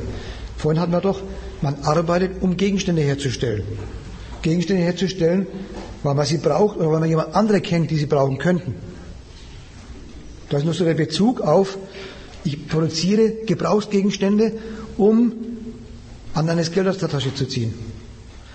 Der Arbeiter, von der, der jetzt, der, der ist, der wirklich arbeitet, der arbeitet für Geld. Den geht das alles gar nichts an wie viel Geld der Mensch, der ihm das Geld, den Lohn bezahlt, mit der Ware erlöst. Denn das Geld hat nicht bloß die Macht, den dazu zu bringen, für mich zu arbeiten. Das Geld hat auch zusätzlich die Macht, dass das Produkt, was der herstellt, mir gehört. Der Mensch, der dann arbeitet, die Menschen, die arbeiten, die arbeiten gar nicht wegen ihrer Bedürfnisse, diese Gegenstände. Sie arbeiten für Geld, damit sie mit dem Geld ihre Bedürfnisse befriedigen können. Haben also mit dem ganzen Prozess der Arbeit, in dem sie wohlweislich einbezogen sind als Subjekte, ebenso wenig zu schaffen, wie mit dem, was aus den Produkten der Arbeit wird, nämlich die Privatsache des Eigentümers, der das Geld vorgeschossen hat für Lohn.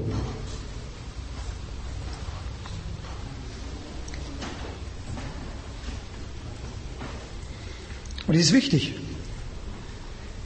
Die geldwerten Produkte, die er da produziert, und offen, ganz offenbar der Imperativ seiner Arbeit heißt, ja, mach ja, geldwerte Produkte.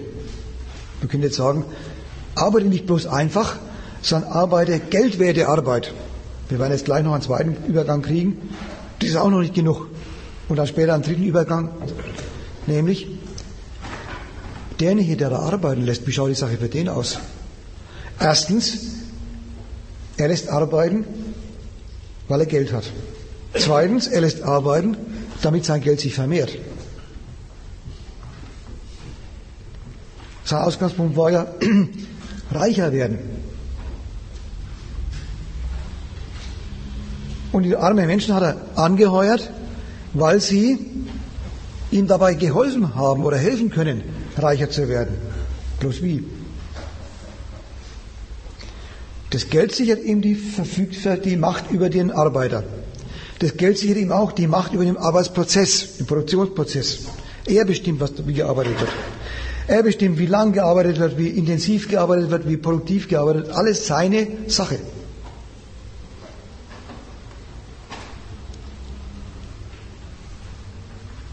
Aber eins muss mal rauskommen dabei. Eines ist das, die Conditio sine qua non, die Bedingung, unter der nichts läuft. Es muss mehr rauskommen. Was heißt das nun für das Verhältnis der Geldzahlung an die Arbeitskräfte? Wie viel muss das sein oder darf das nur sein?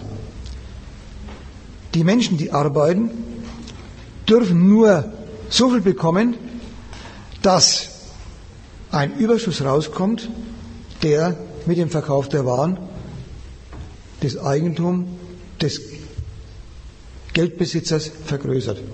Gewinn. Rentable Arbeit also.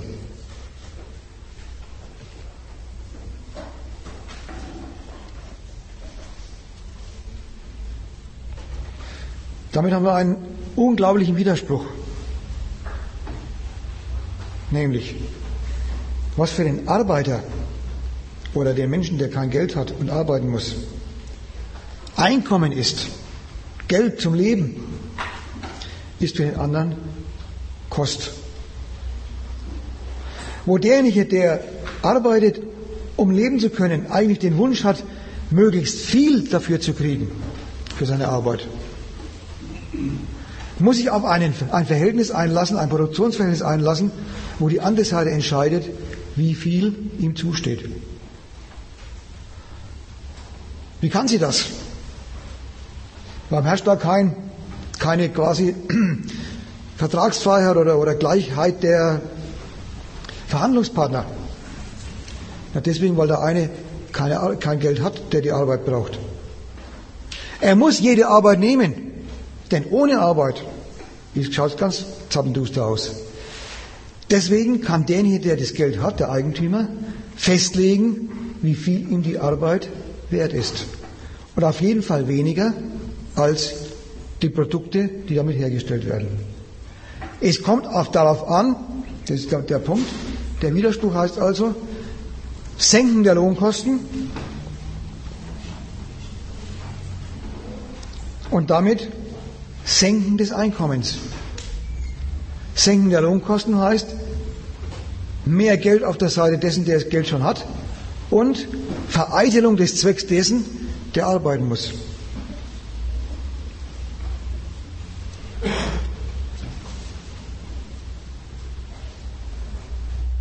Gut.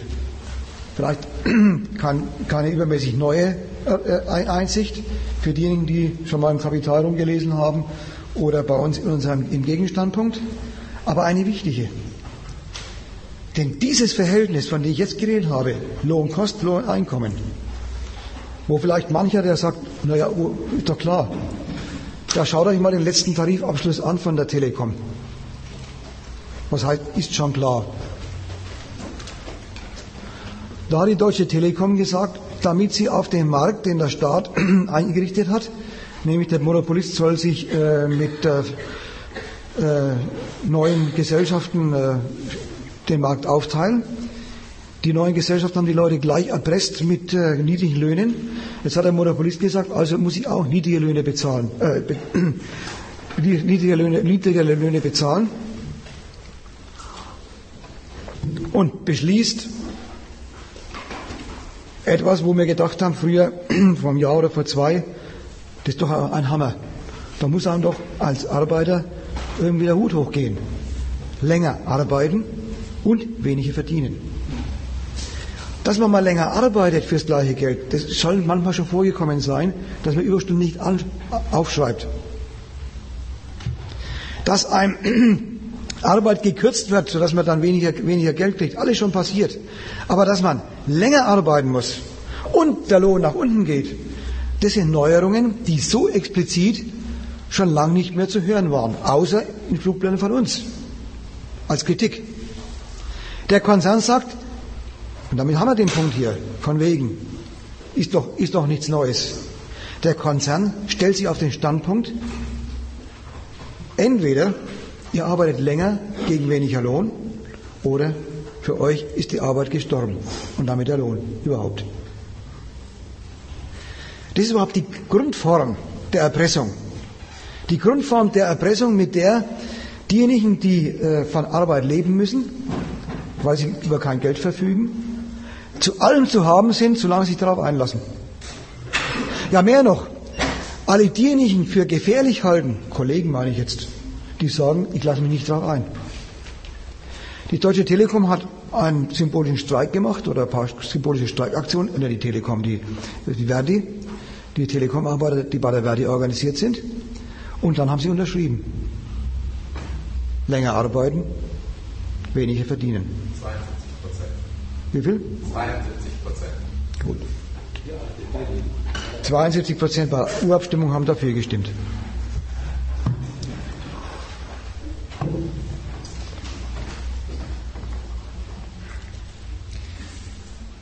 Also es geht um rentable Arbeit.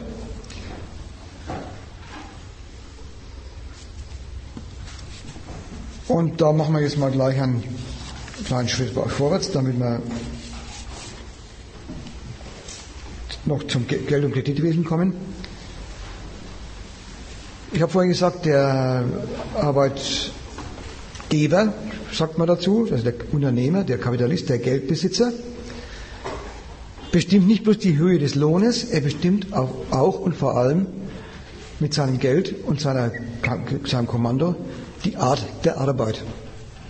Da habe ich vorhin gesagt, es kommt ihm darauf an, nicht bloß einfach möglichst viel Geld zu kriegen, sondern ein Mittel davon ist neben der Lohndrückerei vor allem die Werthaltigkeit der Konkurrenten zu unterminieren, zu unterhöhlen.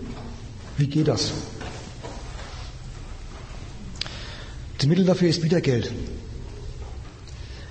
Der Unternehmer wendet Geld auf, um die Arbeit produktiver zu machen durch neue Maschinen und neue Produktionsverfahren.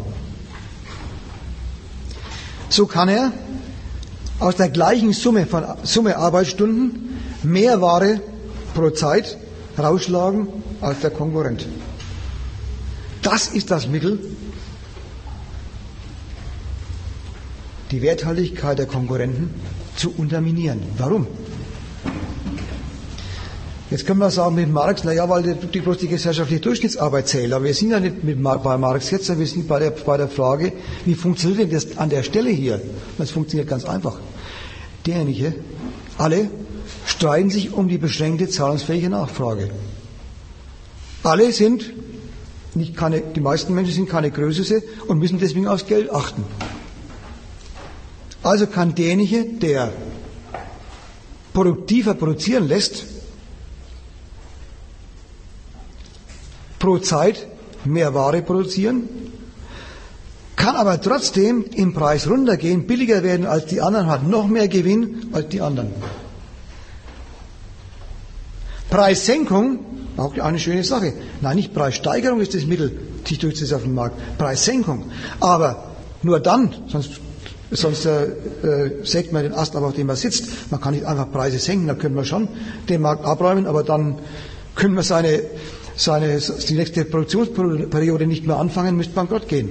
Nein, die Fähigkeit, Preise zu senken, das ist das, was der Kapitalist braucht. Produktivitätserhöhung als Mittel, Preise senken zu können und trotzdem profitabler zu sein als die Konkurrenten. Das ist die Methode, die Werthaltigkeit der eigenen Arbeit zu erhöhen und die Werthaltigkeit der anderen, der Arbeit der Konkurrenten zu versauen.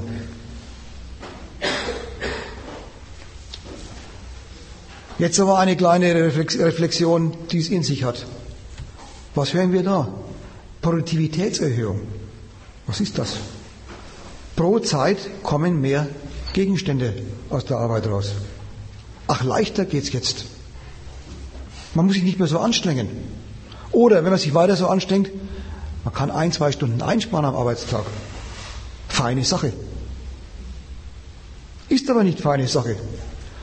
Der Unternehmer ist der Kraft seines Geldes Herr über den Produktionsprozess. Und wenn der Arbeiter sich einfallen lassen sollte, Chef, du hast mir ein Wunder bei eine neue Maschine gestiftet, jetzt gebe die Arbeit leichter von der Hand, ich gehe also nicht mehr um fünf, sondern um drei Uhr heim, dann kann er gleich heimgehen. Er wird, es wird die, die, das Mittel der Erleichterung der Arbeit durch Produktivitätserhöhung genau zum Gegenteil. Ein Mittel zur Verschärfung der Arbeit. Weil meistens die Erhöhung der Produktivität durch Arbeitsmittel verbunden ist, auch mit damit, dass bestimmte Handgriffe, bestimmte Anstrengungen von der Maschine übernommen werden. Die Arbeit wird echt leichter. Wenn sie aber leichter wird, dann kann man sie auch verdichten. Dann können die Leute pro Zeit mehr reinklotzen. Dann kann man intensiver arbeiten lassen. Wenn sie bloß noch immer diesen machen müssen, dann kann man das beschleunigen. Wenn sie nicht komplizierte einzelne Produkte immer wieder machen müssen. Dann ist also das Mittel der Erhöhung der Produktivität, was die Arbeit leichter machen könnte, nicht bloß kein Mittel, die Arbeit nicht leichter zu machen, sondern die Arbeit wird schwerer. Erinnert euch noch an den Einstieg vorhin, wenn für den Markt produziert wird, wenn es ums Geld geht, dann hat die Arbeit ein Postulat. Möglichst viel davon. Möglichst viel Anstrengung, um möglichst viel Geld zu haben. Auf dieser Ebene, auf der wir uns jetzt befinden, wo der Unternehmer sein Geld aufgewendet hat, um die Arbeit leichter zu machen, bleibt er bei dem Standpunkt. Nicht wie eine rationelle Gesellschaft vielleicht oder eine andere Gesellschaft, wo die Leute selber bestimmen, wie Arbeiten geht, sich entscheiden würde. Sie würden sagen, naja, haben wir schon alles, was wir brauchen, dann können wir es langsamer treten. Brauchen wir noch ein bisschen, bis der Zustand erreicht ist, können wir sogar die acht, den acht Stunden oder sieben Stunden Tag oder sechs Stunden Tag noch, noch beibehalten und warten ein bisschen mit der Reduktion der Arbeitszeit. Aber wir wissen den Zeitpunkt, an dem die Sache sich allmählich lohnt für uns im Sinne von Arbeit wird leichter, Freizeit wird größer. In unserer Gesellschaft, die jetzt herrscht, genau das Gegenteil. Was ist denn, wenn die Arbeit produktiver wird? Dann braucht der Unternehmer für den gleichen Produktionsausstoß weniger Leute. Was macht denn der Konkurrent? Entweder er zieht nach oder er verschwindet vom Markt.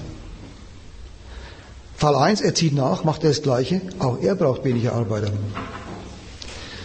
Er zieht nicht nach, weil er kein Geld hat, er verschwindet vom Markt, fliegen seine Arbeit auf, aus der Fabrik. Also die Erhöhung der Produktivität führt hier, zu, hier, hier in diesem System zur Verlängerung der Arbeit für die einen und zur Verkürzung der Arbeit bis auf Null für die anderen. Für die verlängerte Arbeit bekommt man deswegen keineswegs mehr Lohn. Für die Verkürzung der Arbeit auf Null dafür überhaupt keinen mehr. Sodass insgesamt gesehen weniger Menschen weniger Lohnsumme brauchen.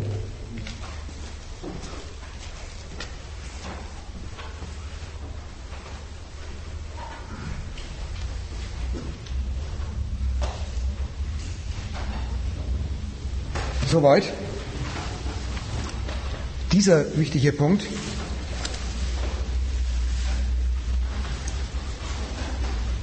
Und aus dem folgt noch eine zweite Perversion. Also nicht bloß, dass immer leichter die Arbeit sein könnte, aber immer schwerer wird, immer intensiver. Hier folgt noch ein zweiter Punkt der Perversion. Erhöhung der Produktivität war jetzt eine Methode, die Arbeitsstunde pro Arbeiter ergiebiger zu machen für, für, für, für den, hinsichtlich des Warenausstoßes. Mehr pro Stunde. Dadurch kann man den Gewinn erhöhen. Solange man der Erste ist oder derjenige ist, der diese Verfahren allein an, an, einführt. Den gleichen Effekt kann man aber auch erzielen, indem man die Leute, ich habe es vorhin schon gesagt, bei der Erhöhung der Produktivität ist es meistens damit verbunden, indem man die Leute ohne produktivere Maschinen schärfer arbeiten lässt, intensiver arbeiten lässt. Das macht den gleichen Effekt. Hat bloß dann vielleicht seine Grenze irgendwo in der Physis der, der Arbeiter. Aber wohlgemerkt, auch das ist ein hartes Urteil über den Kapitalismus. Die gleiche Methode der Arbeitserleichterung, also die Methode der Arbeitserleichterung, führt, hat den gleichen Effekt, nämlich sie wird eingesagt vom Unternehmer für Gewinnsteigerung, wie die, die Leute intensiver, anstrengender arbeiten zu lassen. Auch da wird die Frucht der intensiveren Arbeit nicht verteilt an den, der sie erbracht hat, sondern Kraft des, der Gewalt, der ökonomischen Gewalt durchs Geld über den Produktionsprozess sagt auch die der Unternehmer ein. Weiter. Länger arbeiten, ohne mehr Geld zu bezahlen, hat den gleichen Effekt. Oder einfach den Lohn zu kürzen, hat wieder den gleichen Effekt. Wir haben also jetzt vier verschiedene Methoden, die alle den gleichen Effekt haben. Produktiver Arbeiten, das ist gewissermaßen die, wo in der alten DDR-Zeit immer die, sich die Finger geleckt haben, die Planungskommissionen, haben sich immer geleckt, den Finger, die Finger geleckt nach der, dem wissenschaftlich-technischen Fortschritt, der nie gekommen ist. Und im Westen dauernd. Und haben sich ja dann auch die äh, KP-Führer im Laufe der Zeit äh, belehren lassen, dass Kapitalismus besser ist in der Sowjetunion und auch viele in der DDR. Und haben gesagt, wir brauchen Markt, wir brauchen Kapitalismus, wir brauchen kapitalistische Beziehungen. Wir schmeißen Kapitalismus weg, weil erst im Kapitalismus tatsächliche, tatsächliche wissenschaftlich-technische Evolution stattfindet. Bloß das ist eine Methode unter vier. Die andere, die brutale, einfach schneller arbeiten, ist immer noch genauso im Geschäft. Und die, die weiteren Methoden werden immer populärer, seit es immer, immer mehr Arbeitslose gibt oder seit die Grenzen offen sind zu Völkern, in denen äh, wenig Arbeitsmöglichkeiten sind, aber viel Bedarf nach Arbeit, also Osteuropa, nämlich schlichte Lohndrückerei für dieselbe Arbeitszeit, schlichte Lohndrückerei für verlängerte Arbeitszeit oder vielleicht auch mal vorübergehend bloß gleiches Geld, aber länger arbeiten. Aber denkt nicht, dass es bloß, ja?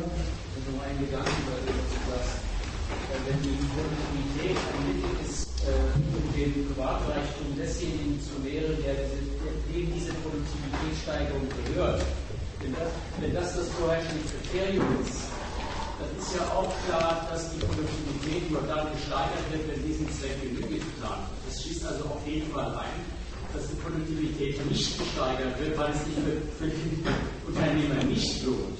Also es, wenn eine Technik existiert, mit der man die Arbeit erleichtern könnte, heißt das noch lange nicht, dass sie angewendet wird, weil es nur dann angewendet wird, wenn damit ein Profit gemacht wird. Ja. Das heißt, äh, es gibt ja immer wieder eine Diskussion, dass dann darauf hingewiesen wird, ja, äh, dass bei anderen Ländern dann das niedrigere Lohnniveau, äh, äh, sage ich mal, Produktivitätstechniken oder Technologien äh, attraktiv macht, profitabel macht gegenüber der, dem Einsatz moderner Technologie, weil es einfach rechnet.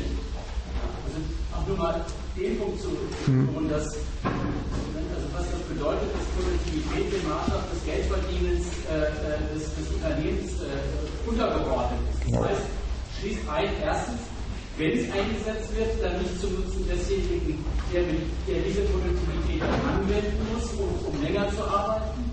Es schließt auf jeden Fall ein, dass diese Technologie gar nicht zum Einsatz gelangt, weil sie eben den privaten Reichtum äh, des, äh, des, Unternehmens möglicherweise gar nicht nutzt. Und dann bleibt es eben bei den alten Technologien und bei der, bei der intensiveren äh, Form der Arbeit. Gut, jetzt, jetzt schließen wir den Gedanken noch zusammen mit dem, was ich vorhin gesagt habe, und dann kommt folgende Gesetzmäßigkeit raus. Wann also wird Arbeit produktiver gemacht?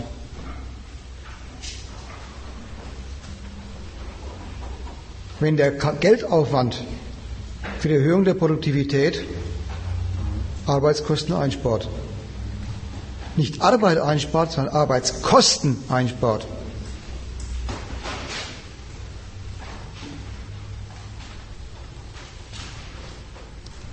Deswegen auch, was du darauf hingewiesen hast, es gibt manche Länder, in denen die Arbeit so billig ist, dass ihr Konkurrenzvorteil darin besteht. Also die einzige Möglichkeit, überhaupt Kapitalinvestitionen ins Land zu ziehen, ist die, ist die unglaubliche Dürftigkeit der dortigen Lebensverhältnisse, die unglaubliche Niedrigkeit der Löhne. Nur dann vergleicht der Kapitalist die Investition in Deutschland, einem sogenannten Hochlohnland, mit Indonesien, einem Niedriglohnland, wenn er sagt, ich investiere nur dann in Deutschland, wenn die Investition hier mich von dieser teuren Arbeit befreit und ich kann mit relativ primitiven Maschinen dort unten profitabel arbeiten, weil die Arbeit nicht kostet. Und jetzt kommt die Neuerung. Und weil aber mittlerweile in vielen Ländern der dritten Welt, Indien zum Beispiel, auch Teile von Indonesien, China sowieso, viele Arbeitskräfte zwar bettelarm sind, also Löhne kriegen wie eh und je, aber immerhin alphabetisiert sind, oft sogar aufs Gymnasium und in die Uni gegangen sind, also produktiv zur, zur, zur äh, Behandlung mit Umgang mit produktiven Maschinen fähige Menschen geworden sind, kann ich beides kombinieren. Jetzt kann ich Niedriglohn und hohe Qualifikation in der dritten Welt gelegentlich kriegen, sodass ich mit meinen hochentwickelten Maschinen sogar dorthin gehen kann, weil ich, weil es sich auch nochmal rentiert. Aber da ist immer die, der Maßstab der, die Investition in die Maschinerie setzt voraus irgendeine Einsparung an Kosten, die vor der Einführung der Maschinerie fällig war, nämlich an Arbeitskosten.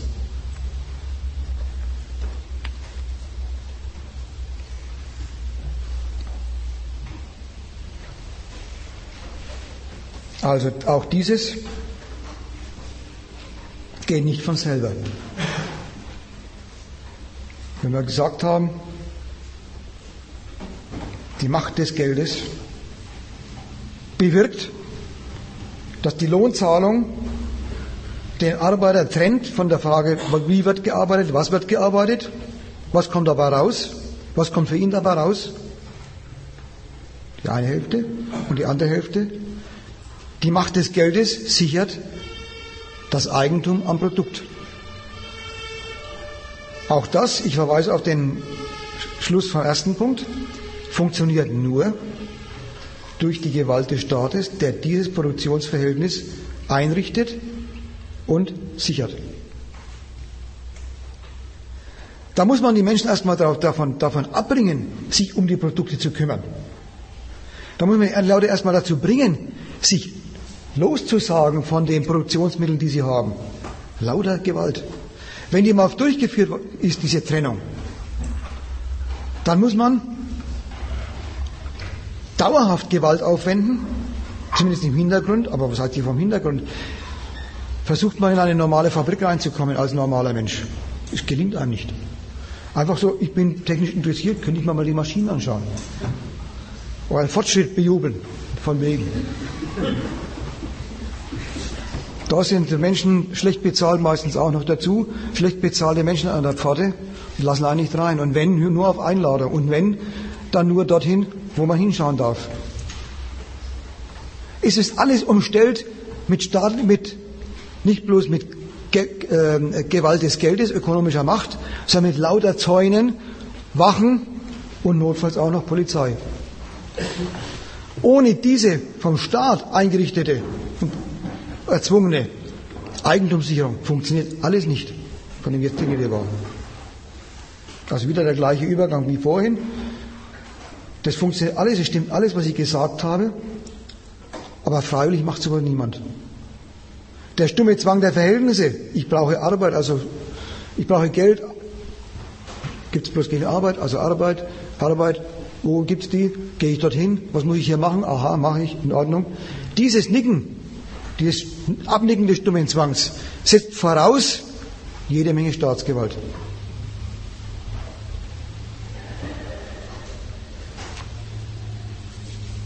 So, jetzt habe ich eigentlich die Hauptpunkte, was das Geld im engeren Sinn betrifft. Jetzt wären nur noch die zwei Punkte, von denen die Rede sein soll. Aber jetzt will ich euch erstmal Gelegenheit geben, äh, Luft zu holen und zu fra äh, euch Fragen zu überlegen oder wenn das offen geblieben ist. Ansonsten würde ich jetzt dann die beiden anderen Punkte nur noch die Überschriften machen. Also kommentiere die Überschrift. Ja? Würde nicht, dass du immer das die gewonnene Arbeitszeit, die gewonnene Ausfahrt der Arbeit, sowas wie gewonnen. Kannst du was dazu sagen?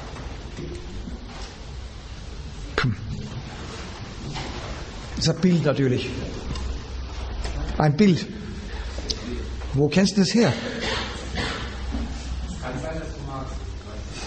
Du willst es einmal mal wissen, du hast den Ausdruck mal gelesen und möchtest wissen, was damit gemeint ist. Nie verstanden. Also geronnenes Blut ist einfach.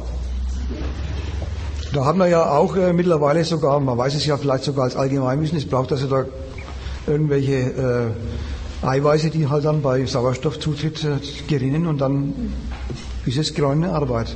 Wie geht es bei der geronnenes Blut? Wie ist es bei der Arbeit?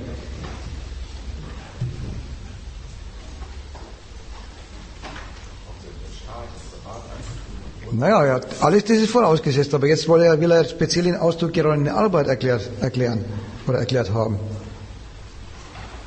Erinnere dich doch mal an den Punkt, wo ich gesagt habe, es kommt darauf an, Waren zu produzieren,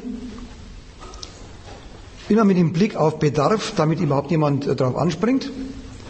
Aber das ist bloß gewissermaßen so äh, Hilfsmittel, denn das Eigentliche ist, möglichst viel Wert soll diese Ware in sich bergen. Beim Verkauf soll sie möglichst viel Wert bringen. Wenn nicht die, eine, die einzelne Ware durch Produktivitätsfortschritt, so dann doch zumindest der, der gesamte Haufen, den man dann da auf den Markt schmeißt, der soll möglichst viel Geld bringen. Möglichst hohe Wertmengen, Wertsubstanzen einspielen, also Geld. Und jetzt ist das Bild von der geronnenen Arbeit nichts anderes als von, von dem, was ich jetzt geredet habe. Die Waren sollen geronnene Arbeit sein. Möglichst viel geronnene Arbeit. Das Verrückte ist nur, dass die, hinterher durch die erfolgreiche Versilberung sich herausstellt, ob tatsächlich jedenfalls Ja, aber das ist jetzt schon ein neuer Punkt. Bleib, bleib mal erst bei, das ist zu, zu schnell. Es geht erstmal um geronnene Arbeit. Das ist gemein damit. Da soll möglichst viel Arbeit gerinnen in diesem Produkt. Es soll möglichst teuer sein, möglichst viel Geld haben, möglichst viel Geld erlösen. Das meint geronnene Arbeit.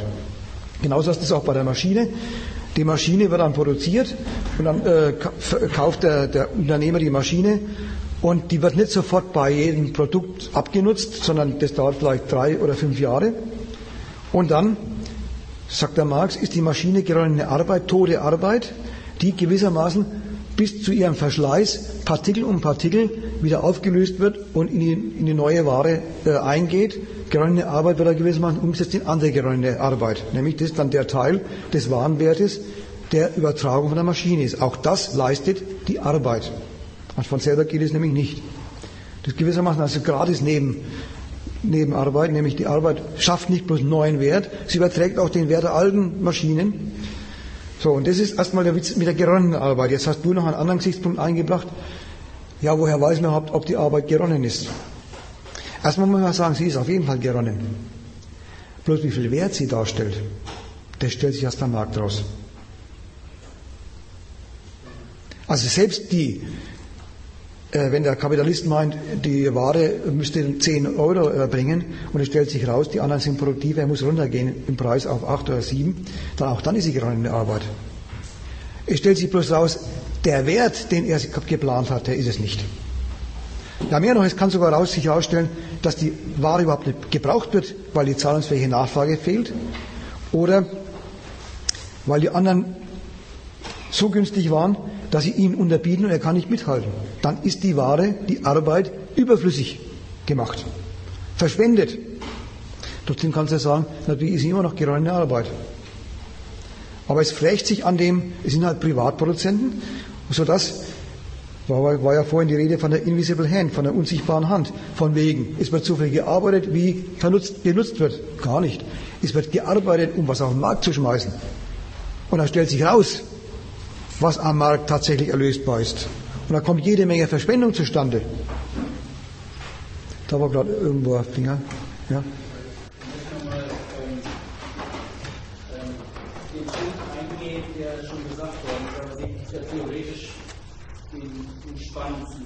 zwar wirklich, was das eigentlich heißt, wenn Reichtum sein Maß an Arbeit hat. Also wenn man sich mal, mal so ganz äh, mal rationell vorstellt, wie das Verhältnis ist, dann ist doch Reichtum, würde man da erstmal vernünftigerweise sagen, das bedeutet, dass Güter hergestellt werden, die man braucht und die Bedürfnisse zu befriedigen. Und zweitens würde zu dem Reichtum rationellerweise auch gehören, dass man sagt, naja, viel arbeiten will man nicht. Das heißt, man versucht, man, man versucht den, den, Reichtum, die Güter so herzustellen, dass man genug Zeit bleibt, ja nicht nur zu arbeiten, was anderes zu tun, Disposable Time, Zeit, die man für andere Dinge verwenden kann. Das ist doch erstmal das, das Naheliegende, das Rationelle, was Reichtum ist. Und jetzt ist doch der Hammer, den man hier zu tun hat, der, dass Reichtum sein Maß hat an der Arbeit, also möglichst viele Arbeit. Jetzt, jetzt ist das ja eine Sache, die ist ja erstmal völlig absurd. Also es ist auch absurd. Es ist absurd, sich vorzustellen, dass unabhängig von der Arbeitslast, von dem Abzug, den das Arbeit bedeutet, dass das selber für sich genommen ein Kriterium sein soll. Möglichst viel. Erstmal ist es eine Abstraktion davon, man merkt also im Vergleich zu dem, was ich vorher gesagt habe, was Reichtum ist, äh, der wird gar nicht mehr Maß genommen an Bedürfnissen. Es ist halt absurd zu sagen, möglichst viel produzieren, das alleine ist schon eine Absurdität. Möglichst viel produzieren ist überhaupt kein vernünftiger Zweck. Möglichst viel arbeiten ist schon gar kein vernünftiger Zweck. Ist ja übrigens auch das Gleiche. Also beides, beides sind ja, beides verweist ja darauf, dass das, was, was Reichtum hierzulande ist, eine ziemlich absurde Angelegenheit ist. Wie macht diese Absurdität Sinn und für wen? Das macht überhaupt nur Sinn. Auf der Grundlage, dass sich der Nutzen der Arbeit, also der Reichtum, trennt von seiner Verausgabung.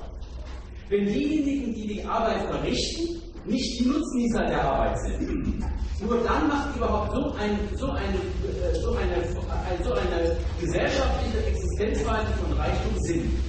Und diese, diese Scheidung von, von Reichtum und Armut, von Kapital und Arbeit, ja, von Arbeit und den Mitteln der Arbeit, die dann in Gestalt des Kapitals dem Arbeiter als Anspruch gegenübertreten.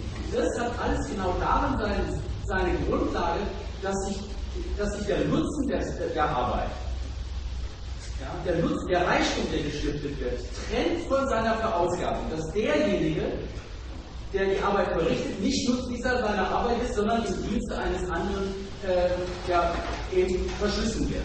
Und alle die anderen Gedanken, die du gesagt hast, Produktivitätssteigerung kommt gar nicht dem zugute, der, der die Arbeit verrichtet, sondern im Gegenteil bedeutet, der muss noch länger arbeiten, damit sich die Maschinerie äh, äh, rentiert. Oder er wird gleich rausgeschmissen, weil er gar nicht gebraucht wird. Das sind alles sozusagen Verlängerungen oder Konsequenzen genau dieses grundsätzlichen Verhältnisses.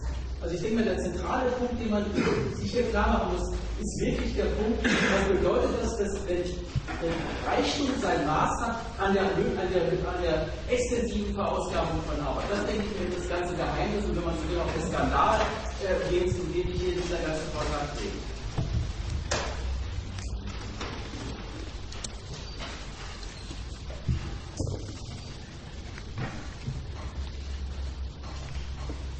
Ich, ich habe nur nicht verstanden, dieses erst, macht erst dann seinen vollen Sinn, wenn. Die eine Hälfte, die Trennung des Nutzens von Arbeiter. Das war vorhin, was ich gesagt habe, der Arbeiter wird, darf sich nicht kümmern um, geht, geht ihn nichts an. Es wird ihm das Produkt durch die Macht des Geldes bleibt Eigentum des Unternehmers. Der Prozess wird nach dessen Kriterien organisiert. Für ihn gibt's Geld, was nicht an seinen Bedürfnissen Maß nimmt, sondern an den Kosten für die Erzielung eines Überschusses. Und ich sagst du, erst dann, wenn man sagt, der Nutzen trennt sich vom Arbeiter, dann hat man die volle, den vollen Gedanken erfasst. Mir fehlt aber bloß die eine Hälfte, wenn du es jetzt darauf reduzierst. Nutzen trennt sich. Die, nämlich, was ist es dann? Es ist ein Reichtum, deshalb Vergrößerung, getrennt von den Bedürfnissen getrennt von den, vom sachlichen Reichtum misst. Die andere Hälfte. Also nicht bloß, ich wollte bloß sagen, dass das nicht bleibt. Na, nicht, die Arbeiter haben keinen Nutzen davon. Ist die eine Hälfte, ist schon richtig, die haben keinen Nutzen davon. Mehr, man muss sogar schärfer sagen, dieses, dieser Prozess garantiert von Produktionsperiode zu Produktionsperiode die Wiederholung des Nutzens, der Trennung des Nutzens vom Arbeiter durchs Geld und durch das Privateigentum ist einmal in Kraft gesetzt durch den Staat und dauerhaft behütet durchs Rechtsverhältnis, ein Automat in Gang gesetzt, wo diejenigen, die als Nicht-Geldbesitzer in den Prozess eingegangen sind, als Nicht-Geldbesitzer aus ihm rausgehen und diejenigen, die als Geldbesitzer eingetreten sind, als größere Geldbesitzer, als Eigentümer eines größeren Reichtums, aber abstrakten Reichtums rausgehen. Und das von Periode zu Periode, von Generation zu Generation.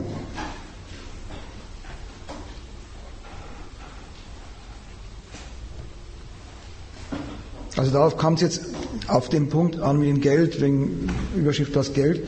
Das bewirkt das Geld, Kraft seiner durch die Gewalt in Gang gesetzten äh, Gesetzmäßigkeiten, dass der Arme arm bleibt und bleiben muss, dass da kein Weg raus gibt, außer Lotto.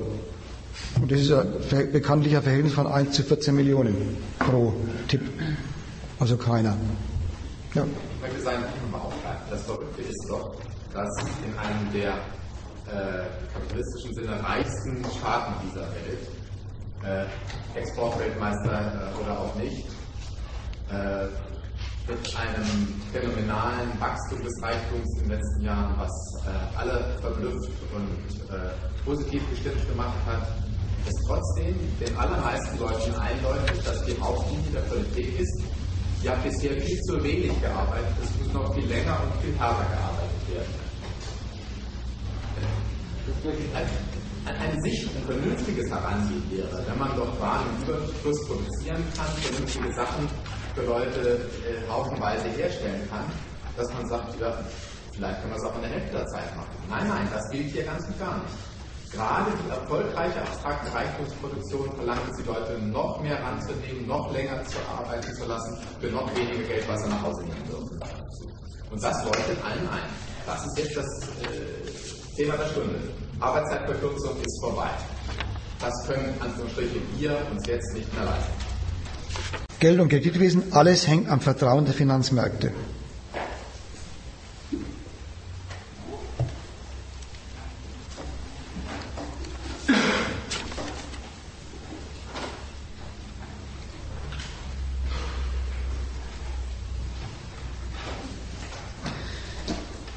Vielleicht so viel. Es war vorhin die Rede, die Arbeit. Abstrakte Arbeit.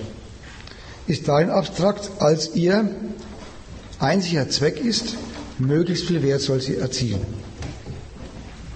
Das war die erste Sache. Es kommt nicht darauf an, nützliche Arbeit zu machen, die Gegenstände produziert, mit denen man Bedürfnisse befriedigt, sondern es muss eine wertschaffende Arbeit sein, die denjenigen, der arbeitet, mehr Wert einbringt. Naja, da habe ich gesagt, und dann haben wir, wie, wie funktioniert das? Das funktioniert so, dass man als jemand, der Arbeit, der Geld hat, Leute, die kein Geld haben, dazu bringt, für mich zu arbeiten, also arbeiten lässt. Damit kriegt die Arbeit, die abstrakte Arbeit, ein neues Prädikat, eine neue Eigenschaft. Es genügt nicht bloß einfach überhaupt Wert zu produzieren, was schon für sich, soll ich jetzt Wahnsinn sagen, das ist glaube ich der Einspruch, also für sich schon bemerkenswert ist. Dass nicht damit getan ist, dass man Bedürfnisse befriedigt. Jetzt kommt noch ein neues Prädikat hinzu, nämlich die werthaltige Arbeit muss auch noch rentabel sein. Ein Überschuss an Wert muss sein. Es muss mehr Wert rauskommen, als am Anfang da war. Das war, das war das, was wir jetzt gerade behandelt haben in der Produktion. Jetzt kommt noch ein dritter Punkt hinzu. Beim Kredit, Geld, da gibt es Leute, die haben Geld. Und andere, und zwar Unter, Unternehmer, also Leute, viel Geld, Geld übrig, nicht zum Leben, haben Geld und möchten damit Vermehrung machen. Finden jetzt aber andere vor, die bereits dauernd die Vermehrungsmaschine Produktion am Laufen halten. Und die bemerken, die haben einen Haken, diese Maschinerie. Wunderbar läuft der, der, der, die Produktion, aber es dauert immer.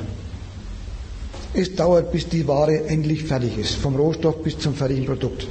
Es dauert, wenn sie fertig ist, bis sie verkauft ist am Markt und wieder Geld geworden ist. Dauer, Dauer, Dauer. Lässt sich doch nicht was beschleunigen. Ja, lässt sich. Aber dazu braucht man Geld. Dann kann man diese Dauerhaftigkeit und eine gewisse Zeit dauert halt alles in, der, in der Produktion verkürzen. Bloß woher nehmen, nicht stehlen.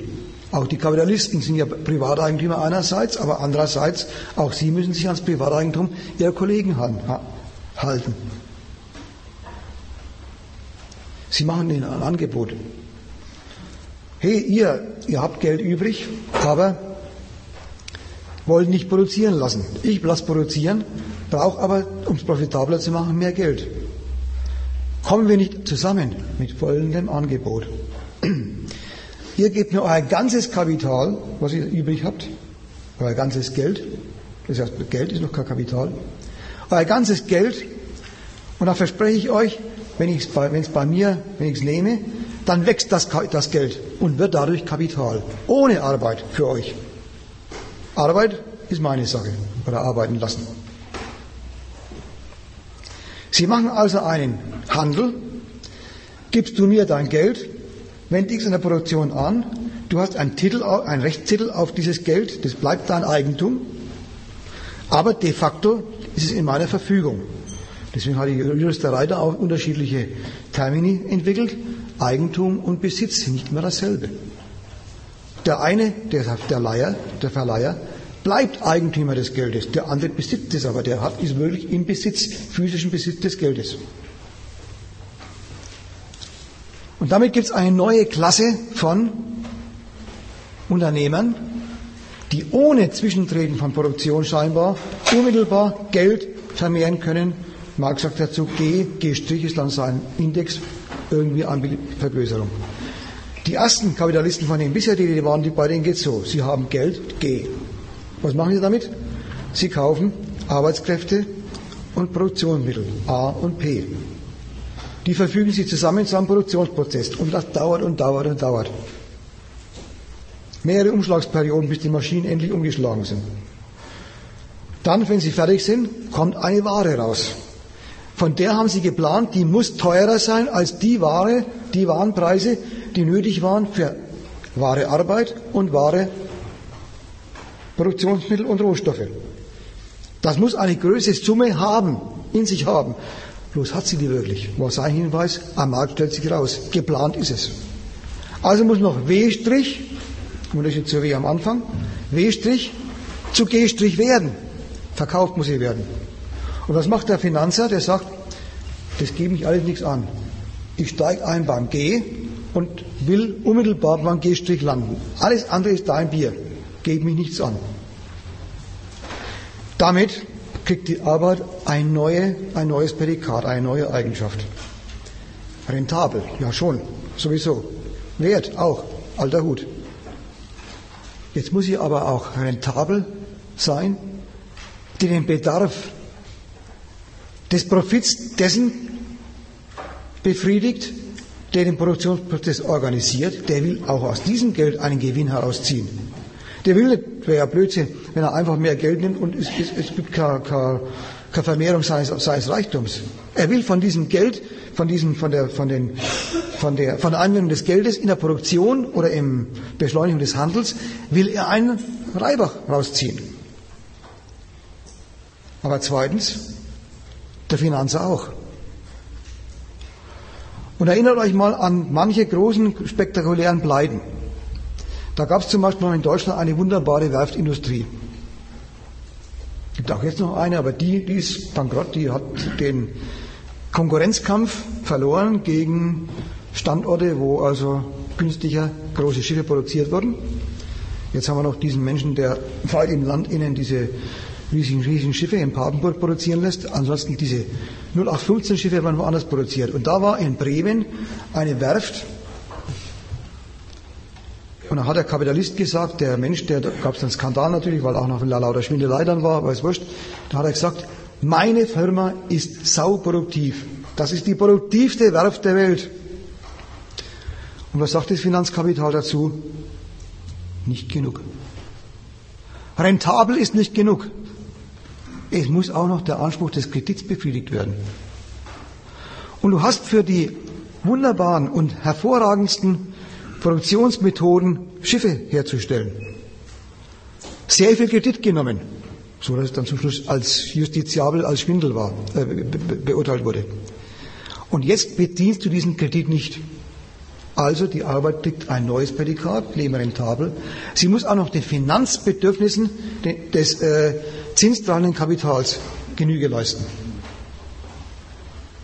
Unternehmer werden heute nicht dann bankrott, jedenfalls Großunternehmer, werden nicht dann bankrott, weil sie mal die eine oder andere Ware nicht losgebracht haben, sie werden bankrott, weil sie keinen Kredit mehr kriegen. Weil längst immer größere Teile ihres Kapitals aus fremdem Geld bestehen, zentralisiert durch die Banken. Von dort holen sie Geld und die Bank sagt, du kriegst das Geld natürlich nur dann, wenn ich sicher bin, erstens, es lohnt sich für dich. Das will die Bank. Die will, dass es sich für ihn lohnt. Sonst weiß ich nämlich, der ist der, der nächste Bankrottkandidat. Aber für sie selber auch.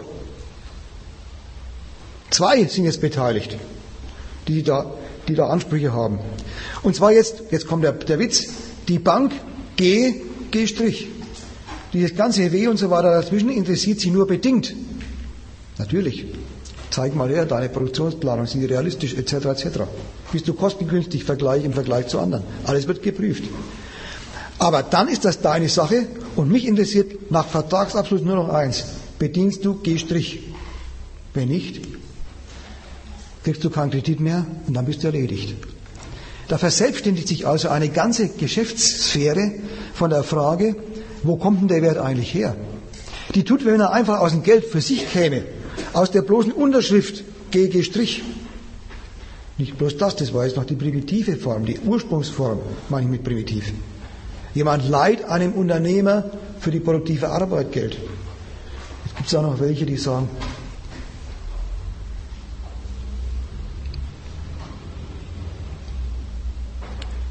Da gibt es welche, die sind Finanzer, Finanzkapitalisten.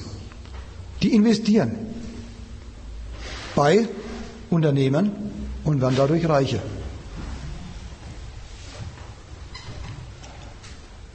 Jetzt kann man entweder da einsteigen in so einer Gesellschaft, dann wird man halt Teilhaber der Bank, oder man macht was ganz anderes. Man sagt, ich glaube, dass diese Bank, ich glaube, dass diese Finanzgesellschaft, ich glaube, dass diese Aktiengesellschaft Gewinne macht in der Zukunft. Da setze ich drauf. Er spekuliert also auf den Spekulationserfolg der anderen. Die Bank ist doch selber schon spekulativ. Ja, sogar der kapitalistisch spekulativ. Der sagt, hier, das ist der Markt, die Autos, die Kapazitäten will ich zusätzlich machen äh, erstellen, dafür will ich Kredit. Das ist seine Spekulation. Er spekuliert, er denkt sich den Markt, spekulieren heißt ja nicht weiter als sich vorstellen, er stellt sich vor, der Markt wächst. Oder zumindest sein Marktanteil wächst. Zulasten anderer vielleicht. Aber vielleicht auch der Markt insgesamt. Die Bank spekuliert auf den Erfolg dieses produktiven Spekulanten. Und dann gibt es eine ganze Schar von Finanzern, die haben nichts zu tun mit mehr mit den echten Investoren.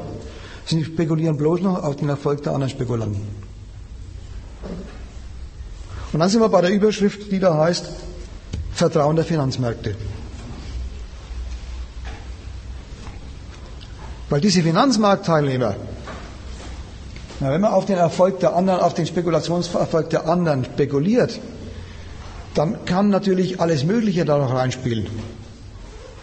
Da war zum Beispiel mal vor kurzem, naja, jetzt sind es auch schon wieder drei, vier Jahre her oder fünf, da war mal ein Zerwürfnis in der Türkei zwischen dem damaligen Präsidenten, der immer noch Präsident ist, aber jetzt demnächst abtritt, und seinem Ministerpräsidenten.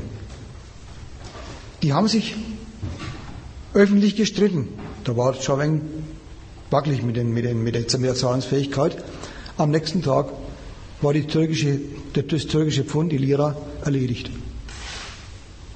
Alle Finanz, Finanzer der Welt haben gesagt, raus aus der Türkei, dort ist die Politik sich nicht einig, wir glauben nicht mehr daran, dass die dortigen, dass die dortigen Verhältnisse, Verhältnisse stabil sind, wir ziehen unser Geld ab.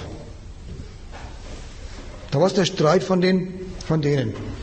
Die Südostasienkrise, irgendwo ein, irgendeiner in einer kleinen Ecke von Südostasien sind ein paar Kredite notleidend geworden. Ein paar bloß. Der berühmte Soros, der jetzt Amerikaner ist, einer der größten Finanzinvestoren der Welt, der hat gesagt, wenn dort irgendwo in diesem, in diesem Eck Kredite notleidend werden, dann nehme ich das als Indiz dafür, dass die ganze Region notleidend werden könnte. Zieht seine Milliarden ab, andere, die sich immer nach ihm richten, weil er ja als der große Guru gilt, tun das Gleiche und zack ist ganz Südostasien bankrott. Finanzmärkte. Die prüfen weder bei jeder Investition tatsächlich, ob die die richtigen Rationalisierungsmaßnahmen machen in der Fabrik und so weiter. Die prüfen nicht die ganzen Einzelheiten, sondern die spekulieren auf Finanzmärkte, diese ganz oberste Abteilung. Und deswegen geht es auch ins Negative. Ein, eine politische Krise, erste Anzeichen, vielleicht gar nicht keine Anzeichen, erst ein paar, eine, ein paar Konkurse in einem Wachstumsgebiet aufstrebender Märkte wird genommen als Anzeichen für, die haben überspekuliert, da ist zu viel unterwegs. So, jetzt wollte ich noch sagen zu den Finanzmärkten, Vertrauen der Finanzmärkte. Und damit sind wir jetzt wieder Überschrift. Woher kommt denn das? Dass es dann krisenhaft zusammenbricht. Diese Finanzer sind ein Riesenbeschleuniger, haben wir vorhin gesagt, von produktiven Kapitalisten. Der produktive Kapitalist sagt, zu lang Produktion, zu lang in der Produktion, zu lang am Markt, zu lang und so weiter. Dauert alles zu lang, Geld her, damit es schneller geht. Ja, das machen sie. Dann kann der Kapitalist aber mit dem Geld, was er aufnimmt, und das macht der andere, der Kollege auch, und der dritte und der vierte, und zum Schluss sagt irgendein Autofachmann, ich habe den Eindruck, von den zehn großen Autogesellschaften, die es auf der Welt gibt, sind mindestens drei oder fünf übrig, überzählig. Durch den Kredit, dadurch, dass sie gar nicht warten müssen, bis das Geld zurückgekommen ist von dem, was sie produziert haben, verkauft ist, sind Unternehmer fähig zu investieren im Vorgriff. Lang bevor irgendwas sich eine, äh, bevor, bevor klar ist, ob ich die ganze Ware losgekriegt habe, kann ich schon loslegen mit nicht bloß der alten Produktion, sondern sogar noch mit der vermehrten Ausbau der Kapazitäten. Wenn ich nur genug Leute finde, die mir abnehmen, und ich selber mir natürlich auch abnehme, dass dieser, diese, Investition, diese Investition sich lohnt. Also ist der Kredit und erst die Form des Geldes als Kredit der Hebel, und zwar die einzige, der einzige Hebel, der den Kapitalismus regelmäßig, das Kapital regelmäßig in der Krise rasseln lässt. So wie gesagt, Kapitalismus, das war falsch, das Kapital natürlich. Das Kapital regelmäßig in die Krise rasseln lässt. Die Folge davon ist, dass der Kapitalismus sich erhält. Dann schmeißen sie alle Kapazitäten weg, schmeißen die Arbeiter raus. Viele Kapitalisten werden, werden ärmer als vorher. Manche werden sogar ganz arm. Auch sowas passiert gelegentlich. Vor allem früher, wo es noch viele kleinere Kapitalisten gegeben hat. Wurscht, es bleibt jedenfalls kein Kapital ungeschoren in so einer Krise. Überall wird klar, da sind Kredite unterwegs, die sind nicht mehr einbringlich. Und da schnurrt der ganze Kreditüberbau zusammen. Und da schnurrt nicht bloß der zusammen, sondern stellt sich auch heraus, die sachlichen Produktionsmittel sind über Kapazitäten, über jede Zahlungsfähigkeit des Marktes hinaus angeschwollen. Also kommt die letzte Verrücktheit, Entschuldigung, des Kapitalismus zum, zur Erscheinung, dass zur Rettung des Kredits, zur Rettung des Kapitalismus, zur Rettung des Werts, der ganze sachliche Wert nicht bloß weggeschmissen wird, der schon produziert ist, sondern sogar die Maschinen, die wunderbaren, mit denen man die ganze Welt befriedigen könnte, mit dem Gegenstand, die sie halt her herstellen, die werden als Reichtumsmaschinen vernichtet. Nicht bloß als Reichtumsmaschinen fürs Kapital, weil das sind sie ja gar nicht mehr. Das ist ja gerade erloschen. Sie sind keine Reichtumsmaschinen mehr für kapitalistische Verwertung. Also dürfen sie auch keine Reichtumsmaschinen mehr sein für echten, nutzbaren, konsumierbaren, konkreten Reichtum. Der Wert ist wichtiger als der Gebrauchswert. Und zwar so wie viel wichtiger, dass Leute rausgeschmissen werden, um ihre Existenz gebracht werden und die Reichtumsmaschinen, nicht bloß die fertigen Waren, sondern die Mittel, mit denen man künftige Generationen glücklich und zufrieden machen könnte, werden annulliert. Das ist nicht das Werk des Finanzkapitals, sondern das, Finanz, das, Geld als Finanzkapital ist der Hebel, der das herbeiführt. Das Werk davon ist schon gemacht von denen, die es investieren und dann eben über alle Zahlungsfähigkeit des Marktes hinaus produzieren. So viel will ich heute sagen. Der, fünfte, der vierte Teil, das mit dem Staat, das schenke ich mir jetzt. Es sei denn, ihr habt noch Geduld, ein Stündchen dran zu hängen. Aber ich glaube, irgendwann ist auch der, die Aufnahmefähigkeit erschöpft. Da haben wir aber einen wunderbaren Artikel geschrieben über die internationale Seite. Äh, zwei Artikel haben wir geschrieben. Einerseits natürlich hier im Geld, aber im Gegenstandpunkt haben wir auch noch einen Artikel geschrieben, weil nämlich dann Geld und Staatsmacht nicht geht über ein, ein gutes Geld. Der Staat sichert das Geld, bringt es auf die Welt, setzt die ganze Plusmacherei in Kraft. Und zwar wie? Nicht indem er echtes Geld hervorbringt, sondern indem er staatlich garantiertes Geld hervorbringt. Gewissermaßen einen Vorgriff macht. Er behauptet, wenn er da Geld äh, stiftet, Geldnoten stiftet, er behauptet, das sei Geld. Was macht er mit dem? Er gibt es einfach aus. Was schreibt er aber drauf auf den Zettel? 3, 7, 5,5 Prozent. Er macht eigentlich etwas, was der Privatmensch nie machen darf, aber auch gern macht. Für Konsumption Kredit zu nehmen. Konsumption ist ja was, was verschwindet. Kredit ist aber was, was wächst. Ein Unternehmer, dessen Geschäft wächst, für den ist Kredit genau das richtige Mittel. Das Geschäft wächst, also kann er den Kredit High beteiligen dran. Der ist auch dann kein High, sondern ist ein Kollege. Ein feindlicher manchmal, aber im Großen und Ganzen Kollege. Manchmal sogar selbst ein Teil des, seines eigenen Geldes zugleich im Finanzkapital. Aber jetzt hier, der Staat tut, wie wenn er eine Reichtumsmaschine wäre, indem er, er könnte dauernd die Zinsen da bezahlen, obwohl er keine einzige Produktion unter sich hat, überhaupt nichts, sondern bloß Geld ausgibt für seine Bedürfnisse. Wofür? Diesen ganzen kapitalistischen Laden im Schuss zu halten. Er dient dem Kapital das Geld an, indem er Wirtschaftspolitik macht. Ich mache bloß Überschrift. Da ist ja wirklich ein Dienstverhältnis drin. Er muss es so machen, dass die Lust haben drauf, damit anzuspringen. Aber dieses Dienstverhältnis macht er nur um seinen Willen. Er besteht darauf, dass die Kredite, die er der Gesellschaft stiftet, verwendet werden für produktive Zwecke. Dass der Kredit, den er als Staatskredit einfach so als Luftnummer bucht, tatsächlich sich bewährt. Dazu gibt es etliches in diesem Geldbuch, aber dazu gibt es auch im Gegenstandpunkt einen Artikel über den Staatshaushalt, wo das genauer analysiert wird. Und die zweite Seite ist, davon gibt es viele Staaten. Jeder Staat macht das. beim einen gelingt es gut, beim anderen weniger gut, bei anderen überhaupt nicht. Es gibt unterschiedliche Wirkungen deswegen dieser Staatsverschuldung auf die Währung. Die Währung ist nämlich etwas, was der Staat einfach sagt, da, Euro, Mark, das ist seine Schöpfung.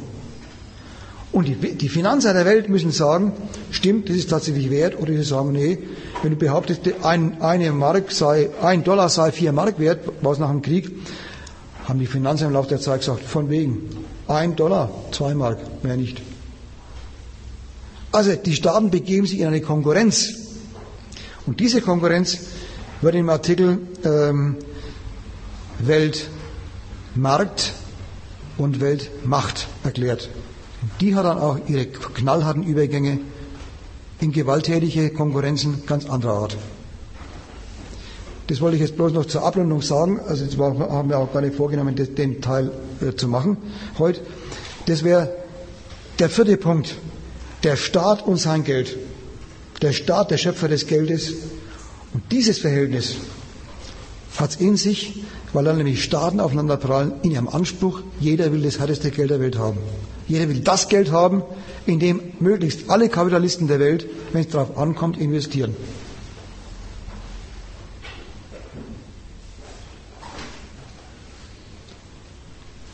Ja, vielleicht gibt es ja noch einen Vortrag mal demnächst äh, Weltmacht und Weltmarkt oder, oder private Bemühungen ist zu lesen oder kollektive auch.